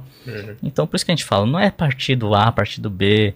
Nós, independente de partido, nós estamos fazendo a nossa função que nós acreditamos, de levar a transformação, de levar compaixão, de levar aquilo que nós podemos. Tanto é que o Instituto Akashi não pega uma verba pública, nada. É isso que ele fala da- dessa verba, da, É. da Não, e tal, é- vocês não nem emenda nada. parlamentar Não, a gente tem. O que ele falou, acho que é desvio do Abrace, é, do projeto, programa Abrace Marajó.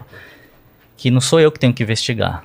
Eu acho que é- realmente é uma pergunta que boa, né, é legítima, e eu também tenho essa dúvida. E eu tô perguntando, teve realmente liberação de verba? Se sim, ok. Para onde foi essa verba? Se foi para o governo é, é, direto para o estadual? Se foi direto para o municipal? O que, que eles fizeram? Então acho que é uma não coisa. veio nada pra vocês. Nada, Não, nada, então. pra gente. E é uma pergunta muito legítima. Primeiro, eu nem sei quanto que foi liberado de verba do, do programa Abraço Marajó. Ele chegou a falar? Se foi ou não. Não, né? E se isso foi, acho que é uma coisa importante para todos nós Claro, também. tem que ser Vamos rastrear. transparente. É. Vamos rastrear é, onde foi é, é, é, esses valores. Acho muito, muito boa essa ideia. E a gente. Eu, eu também gostaria de ter essa resposta também. Então, será que foi liberado do governo federal? Será que foi liberado pro- direto para o municipal, para o estadual? Ou então, o que, que foi feito? Boa, eu, eu, eu acredito que a gente- todo mundo queria minha, saber. Da minha parte, eu não sei porque parece que ele existe todos, né? Eu não sei de onde alguém pode ter imaginado que eu tenho alguma ligação com o Bolsonaro. Quer dizer, Não, acho que ele desde estava comentando mais. é, Talvez ele. é, é, da porque porque falou da igreja Desde o relacionada, início né? eu tenho dito quer dizer, que, o que não pode é ser de um ou de outro grupo. É, Tem que ser uma coisa completamente Exato. independente disso, sem isso. dúvida. Tem mais uma pergunta? Vamos lá.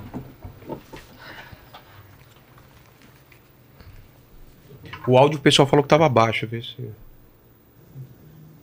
E a segunda pergunta aí, exatamente hoje, dia 28, o Ministério Público do Pará está notificando algumas pessoas por histórias que estão contando na internet.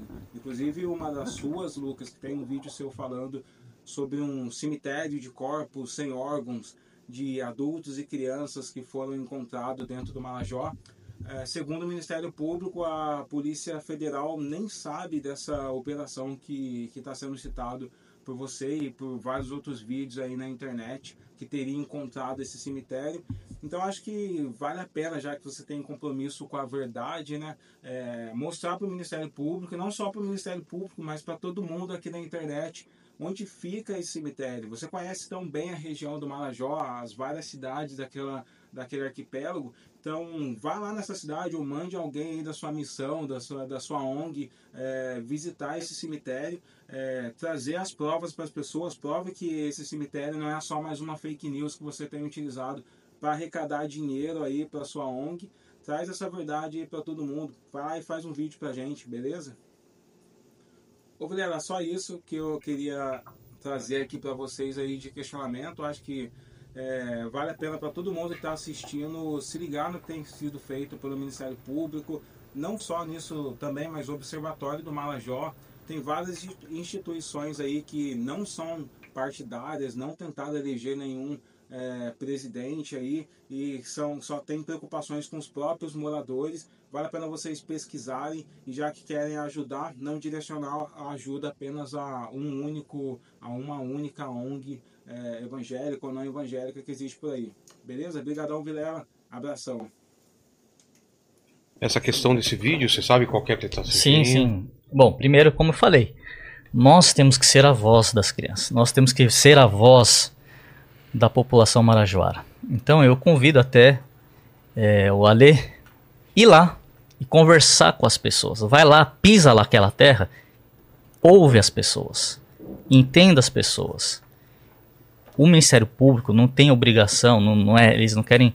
E, e- que bom que eles estão indo atrás para ver o que está acontecendo porque eles não estão, eles estão querendo ver realmente a onde está isso. E a gente tem que trazer isso. De novo, eu trago o exemplo lá do, do, do pneu. Quando a pessoa buzina e fala, ó, seu, fi- seu, pu- seu pneu tá furado, eu não falo estico o dedo e xingo. Não, Vou lá ver. eu agradeço. É. Eu agradeço, paro no posto e vou verificar. essa é a função. O, o, o, o- essa é a função do MP e o MP está fazendo isso. E que bom. Porque é, seria diferente se eu falasse, ó, tenho provas disso. Eu, te- eu não tenho provas, estou falando que as pessoas estão falando, que tem sido falado. Então acho que o, o, o MP tem que. É o papel do MP. E que bom que eles estão indo lá Sim. e verificando. É, o nome dele é Ale Santos, né? É. É, inclusive se quiser saber mais sobre o que você tá falando que é fake news, pode ir lá pra Portel, pode ir lá pro Marajó, cara. Pega um voo até Belém, aí lá você pode pegar uma embarcação, algumas que vão pra Portel, algumas cidades, dá mais ou menos umas 19 horas de barco, você pode viajar na rede ou em qualquer outro lugar e vai lá ver se é verdade ou não. Porque a gente tá lá, e a gente tá ouvindo, a gente tá fazendo. É, é por- Existem esses cemitérios mesmo? Então, cara, são, são histórias que as pessoas vão contando. Assim como tem diversos contos até na bairristas aqui de São Paulo, né? Então, Eu, eu gostaria de comentar um pouco sobre isso, a minha opinião. Eu não posso dizer que não exista isso, que não exista aquilo, que não exista ah, comércio de órgãos, até porque eu não, não sou onipresente, não sei o que está acontecendo no Brasil inteiro. Mas eu não consigo enxergar como isso possa ser de fato uma realidade preocupante, se não eventualmente uma coisa muito pontual. Primeiro, pelo seguinte: o todo o sistema de transporte de, de transplante de órgãos é conduzido pelo SUS. Existem filas, regras, anotações, inclusive a gente viu o Faustão É. fazendo um segundo transplante agora recentemente, mas falando do primeiro de coração, muita gente já falou, furou fila, aquela coisa toda. Saber, Acontece né? que nessa fila tem, tem uma série de conceitos. Primeiro de eh, premência. Então, muitas vezes o sujeito entra na fila e um mês depois ele consegue. Porque a premência muitas vezes é muito maior. E tem umas, mas tem muitos médicos envolvidos. Eu não acredito em tretas nessas coisas. O Brasil é cheio de falhas, sem dúvida alguma, cheio de problemas. Temos muitos erros. Tretas desse tipo na medicina eu não acredito. E outro lado que me faz achar muito difícil é que, para você extrair um órgão, você precisa de uma estrutura médica mínima. E eu não consigo enxergar isso a não ser no único hospital público que tem ali, e não acredito que isso aconteça de uma maneira oficial dentro de um hospital público. Falam também outra coisa que eu não consigo acreditar, que é o tráfico internacional de crianças a partir de lá. Tem muitos lugares, a gente sabe que Guarulhos é a principal porta de entrada e saída de qualquer ilegalidade, Guarulhos e Santos, né, da- de- da- das ilegalidades brasileiras, mas eu não vejo, por exemplo, a ligação com as três Guianas, porque para você sair de carro, vamos dizer, de Macapá, para chegar em Macapá, dependendo do lugar que você está em Marajó, já demora um bom tanto de barco. Se tiver em breves, por exemplo, você vai depender, dependendo do barco, etc., quatro horas, cinco horas. Aí de carro, para chegar na fronteira com a Guiana Francesa, você vai demorar umas sete horas. Não é de ônibus, é de carro. A coisa está ficando cara. E outra, quando você chegar na fronteira, você está na França. Para dar uma ideia da diferença, toda a estrada que vai da, de, de chamar Oiapoque, é Jo- São Jorge de Oiapoque, que é a cidade na, na divisa do lado de Oiapoque brasileiro, até chegar em Caena, que é a capital da Guiana, toda estrada asfaltada. É Amazônia, mas é Amazônia francesa. As coisas funcionam com um pouco mais de firmeza. Tem criminalidade na Guiana Francesa? Tem, mas ela é diferente da que está no Brasil. Por exemplo, porque lá, segundo as leis francesas, o crime armado ele é altamente penalizado. Então tem o criminoso comum da Guiana, é mais ou menos como o criminoso comum de Paris, aquele chamado pickpocket, que toma carteira, etc. Então eu não consigo enxergar dentro do território francês uma estrutura muito grande. Para ir para Suriname, que é a próxima, não tem acesso nenhum, tem que ser pela francesa. E para ir para Guiana, que é antiga inglesa, você tem que ir via Roraima, que é muito longe. Isso aí são uns 50, 60 horas. Então eu não vejo que seja essa ligação. E como eu disse, não enxergo tanto essa questão do, do, do tráfico ah, humano por causa de órgãos. Para mim, o que é visível, que chama atenção, que é muito preocupante e que eu insisto, não é só lá. Você vai Cabro, Cabobró, por exemplo, no Pernambuco, também é terrível. Lugares de São Paulo tem, muitos beiradas de rodovia, já levantaram 3.600 e não sei quantos pontos de, de abuso de crianças no Brasil. Então não é só aqui, só ali. Esse que eu acho que é o ponto, pra, na minha visão, muito importante, tem que ser combatido, insisto, com um olhar muito social para entender as motivações dessas pessoas e trazê-las para um nível de humanidade mais próximo do nosso. É, eu entendo esses pontos que você está trazendo, Diogo, mas em relação à Guiana, por exemplo, o flagrante da CP da pedofilia, página 1091, se alguém quiser ver, foi exatamente num trajeto fe- feito pela Guiana. Um, um trajeto feito pelo, pela, pela via terre- terrestre mesmo. E isso não é relatos, tá, pessoal? Tá, tá, tem dados. Página 1091 da CP da pedofilia. Então, eu entendo que pode ser uma coisa que parece ser um pouquinho difícil de acontecer, mas infelizmente está acontecendo. E como já foi datado, né?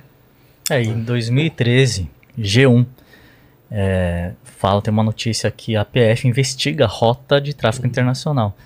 E 2014 tem então essa CPI que o próprio Bordalo menciona essa rota de, é, de tráfico internacional e fala justamente do Estreito de Breves Marajó.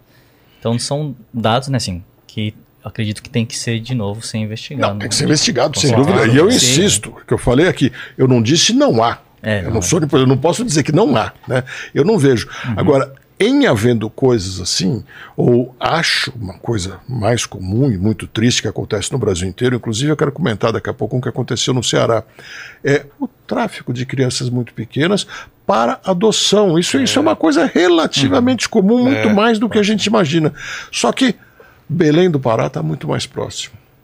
Ah, Macapá está mais próximo. Macapá tem uma saída internacional Total. também. Então eu acho muito ah, difícil ser a rota principal. Insisto, estou dizendo Sim. como visão de leigo, olhando para o mapa, visão de aviador que já Geografia. esteve muito em todos esses lugares, conheço Acontece, a região. é- esse tipo de coisa não é, não é lá o, o foco principal. Não é lá o foco principal. E olha, eu já estive nas três Guianas. ah, posso dizer para vocês que eu fiquei bastante bem impressionado, que eu já estive há 30, 40 anos atrás e estive da última vez, recentemente em 2018 e 2019. A a- que era inglesa, só chamada de Guiana, que era a mais atrasada, a mais pobre, desde que descobriu os poços de petróleo, ela começou a ter um IDH crescente. Hoje ela tem um PIB per capita maior que o do Brasil já Que a Venezuela tá querendo, aquele. que a Venezuela está querendo aquela confusão toda, né? Que inclusive tem uma característica curiosa. Se você olhar nos mapas de Google, etc., já existe uma linha ali.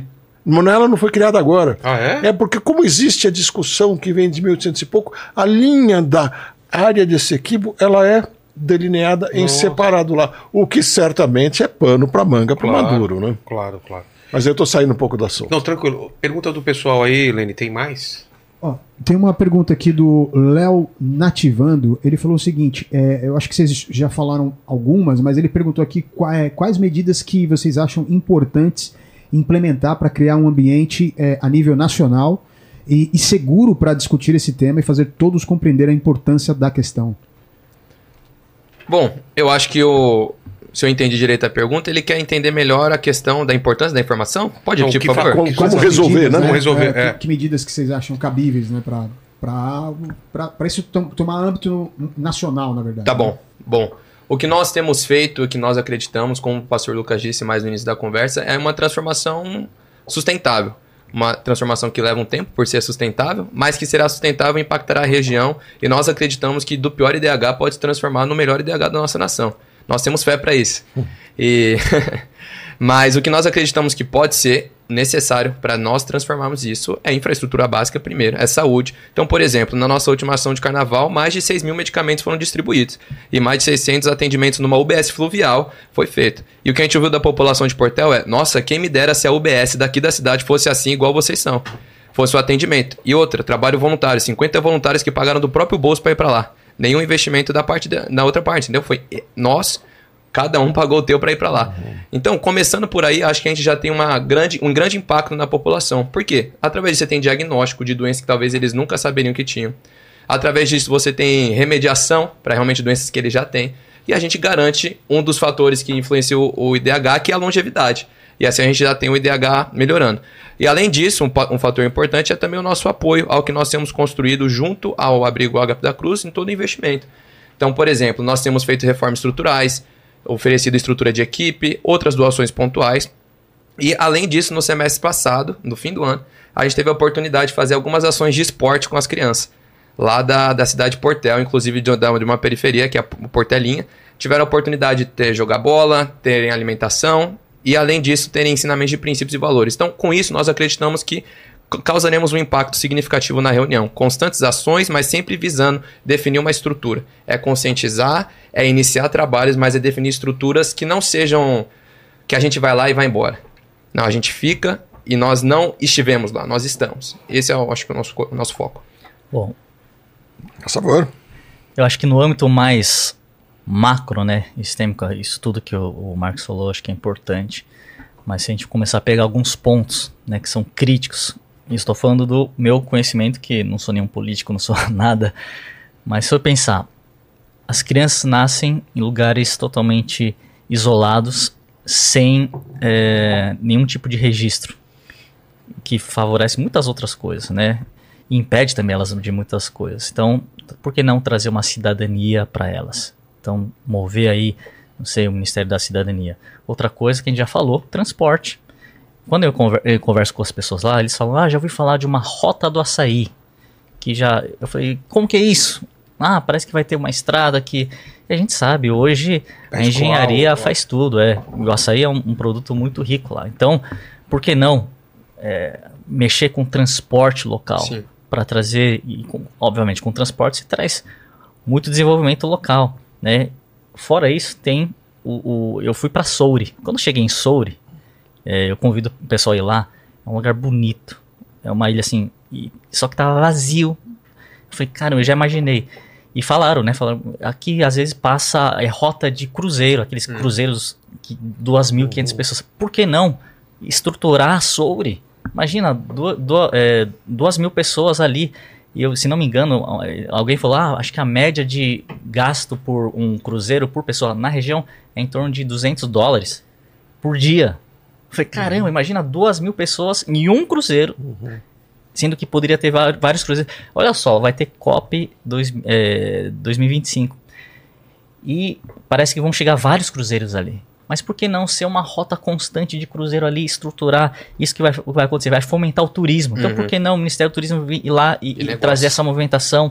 Né? E isso vai atrair o quê? Indústria. Sim. Aí quando a gente fala indústria e comércio, e por que não fazer uma zona franca de, né, lá do Marajó, para facilitar o investimento de empreendedorismo, trazer comércio, tra- isso vai trazer desenvolvimento, vai trazer emprego para o pessoal. Ah, mas é tudo difícil, a água, tal, saneamento básico, saúde.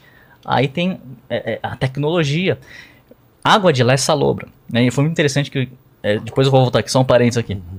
Fui visitar o Nordeste, sertão nordestino.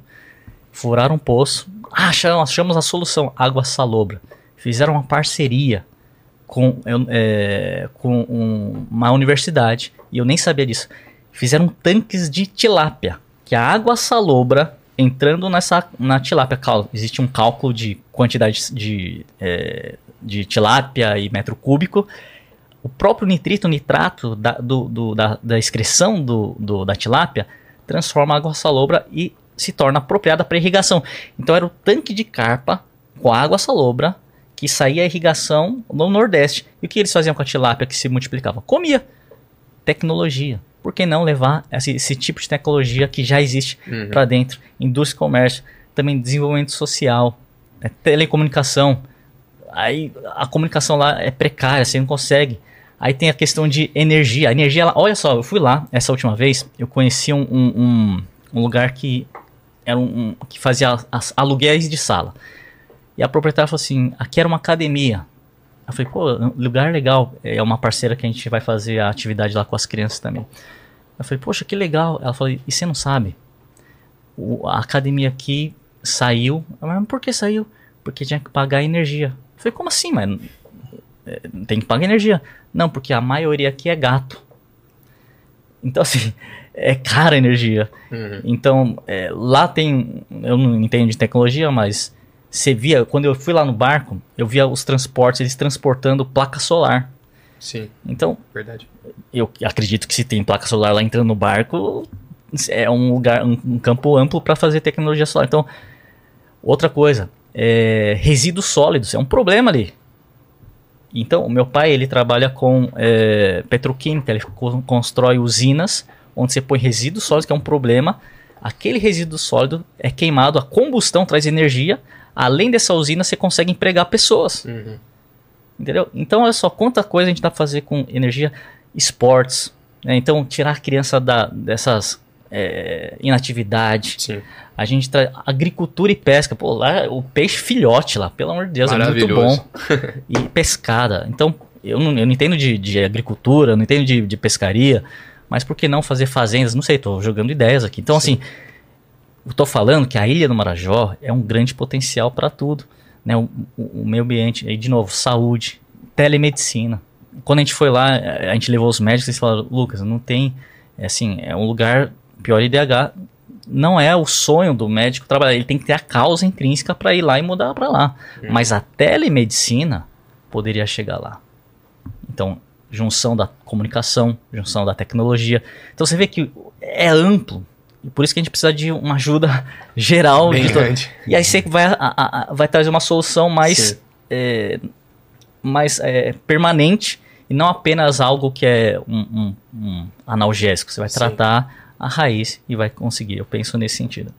Falando rapidinho, ele está comentando de Souri. Souri é no sul da ilha de Marajó, é quase virada para o mar já, bem na saída do rio Pará lá. E é justamente por ali que entram os navios, todos eh, de turismo ou de carga, para chegarem em Belém, que, que antes de chegar em Belém tem que passar na frente de Soures mesmo. Mas eu acho que eles estão pensando nas coisas de curto e médio prazo e tem que pensar, logicamente, que a gente não pode pensar, ah, vamos montar uma solução para daqui a 10 ou 15 Não. anos, que como é que chega lá? Mas eu acho que tem que pensar também daqui a 10 ou 15 anos, e para isso eu acho que a gente precisa olhar para trás. Quem conhece bem Manaus, por exemplo, e já viu o Teatro Amazonas, é maravilhoso aquilo, é riquíssimo. Aquilo é um símbolo forte do quanto aquela região foi rica. Numa época em que o Brasil não era muito rico ainda. O ver o peso em Belém do Pará é a mesma coisa também. É demonstração clara do quão essas regiões eram riquíssimas. No caso da Amazônia em geral e o que fez acontecer o Teatro Amazonas, a gente tinha borracha. É, o ciclo da borracha. E a borracha dava muito dinheiro. E por que que de repente a coisa faliu? As pessoas falam: "Ah, porque foram problemas de pragas, porque os seringais não estavam aguentando". Gente, a seringueira é nativa da Amazônia. De repente alguém dizer para mim que de uma hora para outra as fazendas de eh, seringueiras não vingavam na Amazônia, no meu entender é outra coisa. O Brasil é o país do tudo é proibido e lá principalmente.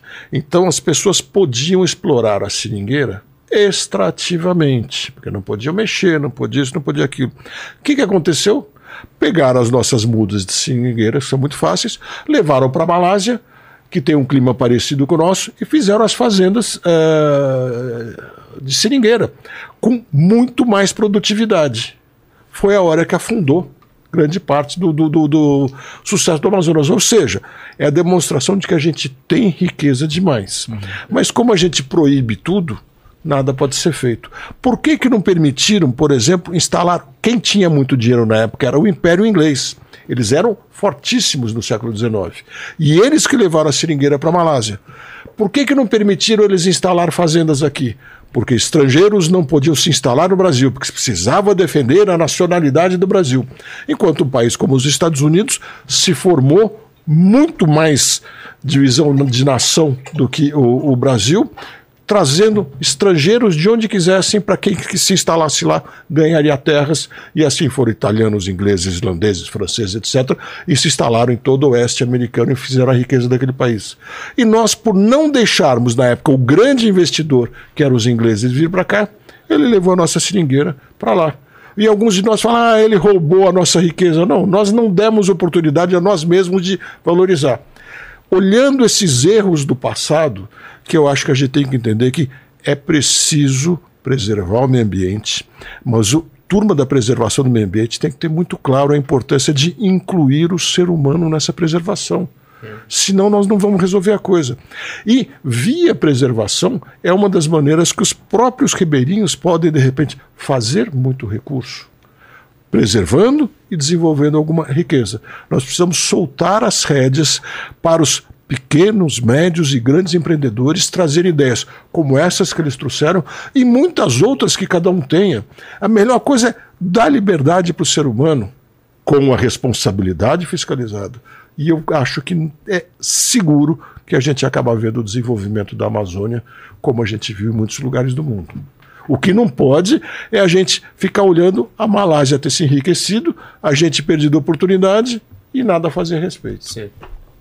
É, e acho que até só complementando, acho que a educação é um ponto principal para isso. Claro, né? claro. Investir em alfabetização, porque se se é alfabetizado, você tem negócios regulares, você tem uma estrutura saudável para você conseguir investir justamente no próprio claro. investimento do povo. E agora aquela coisa: se você tem a geração de riqueza, aqueles que estão gerando riqueza são os primeiros a ter interesse em ter educação ali, porque eles começam a precisar de mão de obra também. sim. E aí vira um círculo virtuoso e não esse vicioso, vicioso que nós temos hoje, né? É. Leni. Ó, o Glauco, ele perguntou aqui se não seria o caso de, é, de, ser, de ser pedido ajuda internacional. né? Aí ele dá o exemplo da ONU, por exemplo. Será que a gente não é capaz de resolver um problema desse? É, eu também acho. É, também pô, acho. aí fecha o Brasil, né? Tem Eu que acho que talvez a gente possa discutir a nossa capacidade, mas não por questões financeiras, por É. questões muitas outras, Sim. outras que nos levam a mazelas. Senão. Assim como muitos órgão- órgãos internacionais investem na Amazônia, né? É. Por que não investir no, no Marajó? Se não tiver projetos, vai ter dinheiro para É. Ó, Fala, a- a- eu, eu sei que vocês comentaram bastante aqui, mas a Camila, ela falou que qual é o maior desafio para quem está ajudando nessa missão do, do Marajó? né? Qual o maior desafio para nós que estamos atuando lá? Eu acho que um dos desafios que eu mais enfrentei nesses últimos tempos foi justamente eu, minha parte pessoal, né? A gente atuou bastante em reforma, bastante investimento lá, lá no abrigo. E justamente a parte de a mão de obra é uma parte difícil, porque justamente vem dessa raiz que eu que estava trazendo. Então, eu acho que a mão de obra foi um desafio para a gente, toda a questão de frete também, mas as- além disso tudo, o nosso desafio tem sido em realmente enfrentar uma realidade tão dura como a que enfrenta, aqui acontece lá. A gente vai escutando, ouvindo histórias e isso realmente deixa, deixa a gente, querendo ou não, um pouco cha- chateado, bem entristecido, ao ponto de ouvir as coisas lá. Então, acho que o principal desafio é você realmente se deparar com a situação da região de lá e você ficar tipo, cara, realmente isso é real, isso acontece, mas eu tenho que fazer alguma coisa. Não posso ficar no campo do tipo, nossa, isso acontece, vou embora. Não, isso acontece, bora resolver. Então acho que o desafio é a gente realmente continuar firme, trabalhando para que a região venha a ser transformada. Ó, é, o, o Eduardo, ele perguntou aqui o seguinte, é, se vocês acham que, é, que, que deveria ter ações, ele fala que responsabilizar os pais, mas ele é, depois ele complementa é, informa- falando sobre ações do governo para orientar os pais que utilizam dessa forma de, é, de, é, é, do- de Exploração. prostituir, é, de prostituir, de exploração das crianças para se beneficiarem. Acho que não é nem é, uma ação dos pais, é tratar a raiz do porquê os pais estão fazendo isso. E de novo, foi falado, é geração de riqueza. né? Então todas as ideias que nós trazemos para gerar renda, gerar riqueza e de novo, vai fomentar a educação, a gente começa a, quebrar esse ciclo. Se permitir, eu queria voltar um pouco a uma coisa que a gente falou no início, para reforçar que para mim parece muito importante. Daquilo que a gente aprendeu com os antropólogos, que enquanto a pessoa não tem um mínimo de condição de subsistência, ela não pensa em espiritualidade, ela não pensa em valores humanos, ela não tem a compreensão clara de família propriamente, sabe, de, de preservação cidadão, né? sexual, de se ver como cidadão, tudo isso. E acho que a música da Aimee é muito feliz nesse ponto, onde ela se queixa, ela está fazendo quase uma autocrítica, se queixando dos fariseus, que são aqueles que estão querendo levar só a espiritualidade antes de tudo. Então, é importante lembrar, antes de culpar os pais, que a gente precisa ajudá-los a terem o tempo para filosofar sobre caminhos de vida, escolherem seus caminhos e irem adquirindo os valores. Senão também não vai adiantar. E aí cai numa coisa que a gente precisa olhar que não é só Marajó, é no Brasil inteiro. O levantamento foi feito em 2019, antes disso estar tão politizado. Eu tenho uns números aqui, ó, que eles levantaram 3.651 pontos no Brasil de, eh, em rodovias brasileiras de exploração sexual infantil. Caramba. 470 críticos. E olha o que é incrível, a gente acha isso é tudo para lá, né? É. 1079 no Nordeste. Mas é para lá, tudo bem, a maioria das pessoas está no Sul. 896 no Sul. 710 no Sudeste. A área do Sudeste é menor, então você vê que no Sudeste nós temos problema também. Centro-Oeste, 531 e Norte, 435. Vamos dizer, ah, tem menos no Norte. É, tem menos no Norte porque tem menos pessoas lá, embora a área seja grande. Então você vê que é no Brasil inteiro. E mais, 60% nas áreas urbanas. Está debaixo dos nossos olhos e a gente faz de conta que não vê. A gente precisa se conscientizar disso e eu insisto, se a gente começar a atuar a partir do sul, sudeste e todas as regiões, a gente vai ajudar inclusive na ilha de Marajó, porque vai começar a repercutir de que, opa, eu abusar de uma criança pode dar um problema muito sério. E essa mensagem eu acho que é muito importante que seja passada para todo o Brasil. É, e um, um ponto importante também, que é o- você vê que o norte aparece mais embaixo. Isso também é devido à falta de infraestrutura que tem lá, Também. justamente para os canais de denúncia, né? Então, querendo ou não, as regiões sudeste e sul são por dados, galera, não por relato, não por ideia da minha cabeça, são por dados mais abundantes. Então, justamente, acaba que nessas regiões mais isoladas, seja mais isolado os casos. Então, por exemplo, 7 em cada 100 casos de abuso sexual são denunciados no Brasil. Então, o que se sabe que realmente acontece lá. É subnotificado, né? É subnotificado, super, perfeito. super subnotificado. E veja que eu falei pontos, quer dizer, não é casos, é Sim, pontos, é, né? pontos, é. Mas aí tem uma coisa inter- interessante sobre isso que você falou também. Ah, exato. Tem São pontos. São Nesses pon- pontos. pontos, É, são tem 10 pontos, e 10 nesses mil de pontos. alerta. Nossa. Qua- Quantos não tem em cada noite? Pô, Quantos não tem em cada noite? Nossa. Como eu falei, ah, no posto fiscal. No posto fiscal de fronteira de Estado. Quer dizer, é, é onde muitas vezes essas coisas acontecem. Né? Aí tem um negócio interessante sobre as notificações. O, o- a meta, meta do, do, do Facebook e coisa. Tem, tem um programa junto com o governo federal, com o Ministério da Justiça, que já está funcionando no Brasil, funciona em 30 países. Chama Projeto Amber, da cor âmbar, em inglês. Né? Esse projeto Amber estabelece que quando uma criança desaparecer, via redes sociais, eles notificam rapidamente com a imagem da criança num raio de 160 quilômetros. E para isso, a rede social tem uma capacidade Pô, de De espalhar, né? espalhar muito rápido. Neste fim de semana, eles conseguiram recuperar a primeira criança que foi sequestrada com maravilha. dois meses no Ceará. No Brasil, por enquanto, funciona só em quatro estados, que é Ceará, Minas Gerais, ah, Distrito Federal e... Não, são só três estados, Ceará, Minas Gerais e Distrito Federal. Eles pretendem espalhar para outros também. Mas você vê que já funcionou. Pode-se encaixar nisso, talvez um pouco cedo para pensar na Ilha de Marajó já, porque não tem a comunicação tão fácil. Mas é um, um dos trabalhos que se faz, custa muito pouco, a rede social já está aí. para ela é até bom, É. porque ela melhora a imagem dela, dela o desgaste e tudo. E para o governo federal é ótimo, e para a sociedade é maravilhoso, né? Com certeza. Tem mais alguma pergunta? Lene, vamos encaminhando para o final. Depois dessa pergunta, eu queria que cada um fechasse o assunto, né? Deixa alguma ponta solta, solta e agradecer demais de novo a presença de vocês. Olha só, tem uma pergunta aqui do Paulo. Ele fala a respeito da liberação da exploração de, de petróleo. Se vocês acham que pode é, ajudar, né? Porque parece que o, o que Tem, o, tem. que é bem ao- no ponto onde está a ilha do Marajó, Ah, é? né, a exploração do, do petróleo. E se vocês acham que pode ajudar em algum ponto, né, essa exploração, enfim, né, do petróleo por lá. Minha opinião é que toda forma de geração de riqueza pode ajudar, sem dúvida alguma pode. É- é- é- essa possível exploração de petróleo, por enquanto, está mais ah, para o Amapá, né? Ah, e é? o estado que ganhou é o Amapá. Mas, logicamente, vai pegar alguma coisa do Pará. E é muito fácil haver o entendimento também, porque o valor é tão grande. Veja que a gente citou o caso da Guiana, que descobriu bastante petróleo, já está correndo o risco de ser invadida por causa disso, e ah, o PIB per capita dele já é maior que o do Brasil. E das três Guianas era a Nossa. mais pobre delas.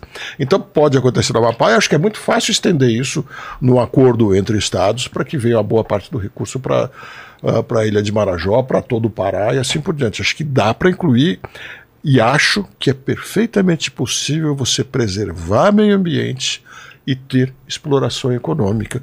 E eu entendo que tem que ter as duas coisas.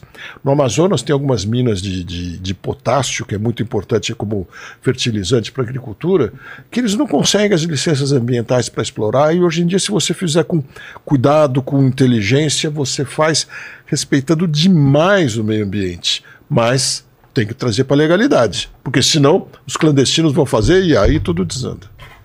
Fala, Lene. Ó, tem uma. Chegou uma pergunta aqui do Simon. do- na verdade, é um, é comentário, né? Ele fala assim que uma pesquisa breve no YouTube é, se vê uma reportagem da polícia prendendo gente envolvida em tráfico humano lá no Amapá e no Pará.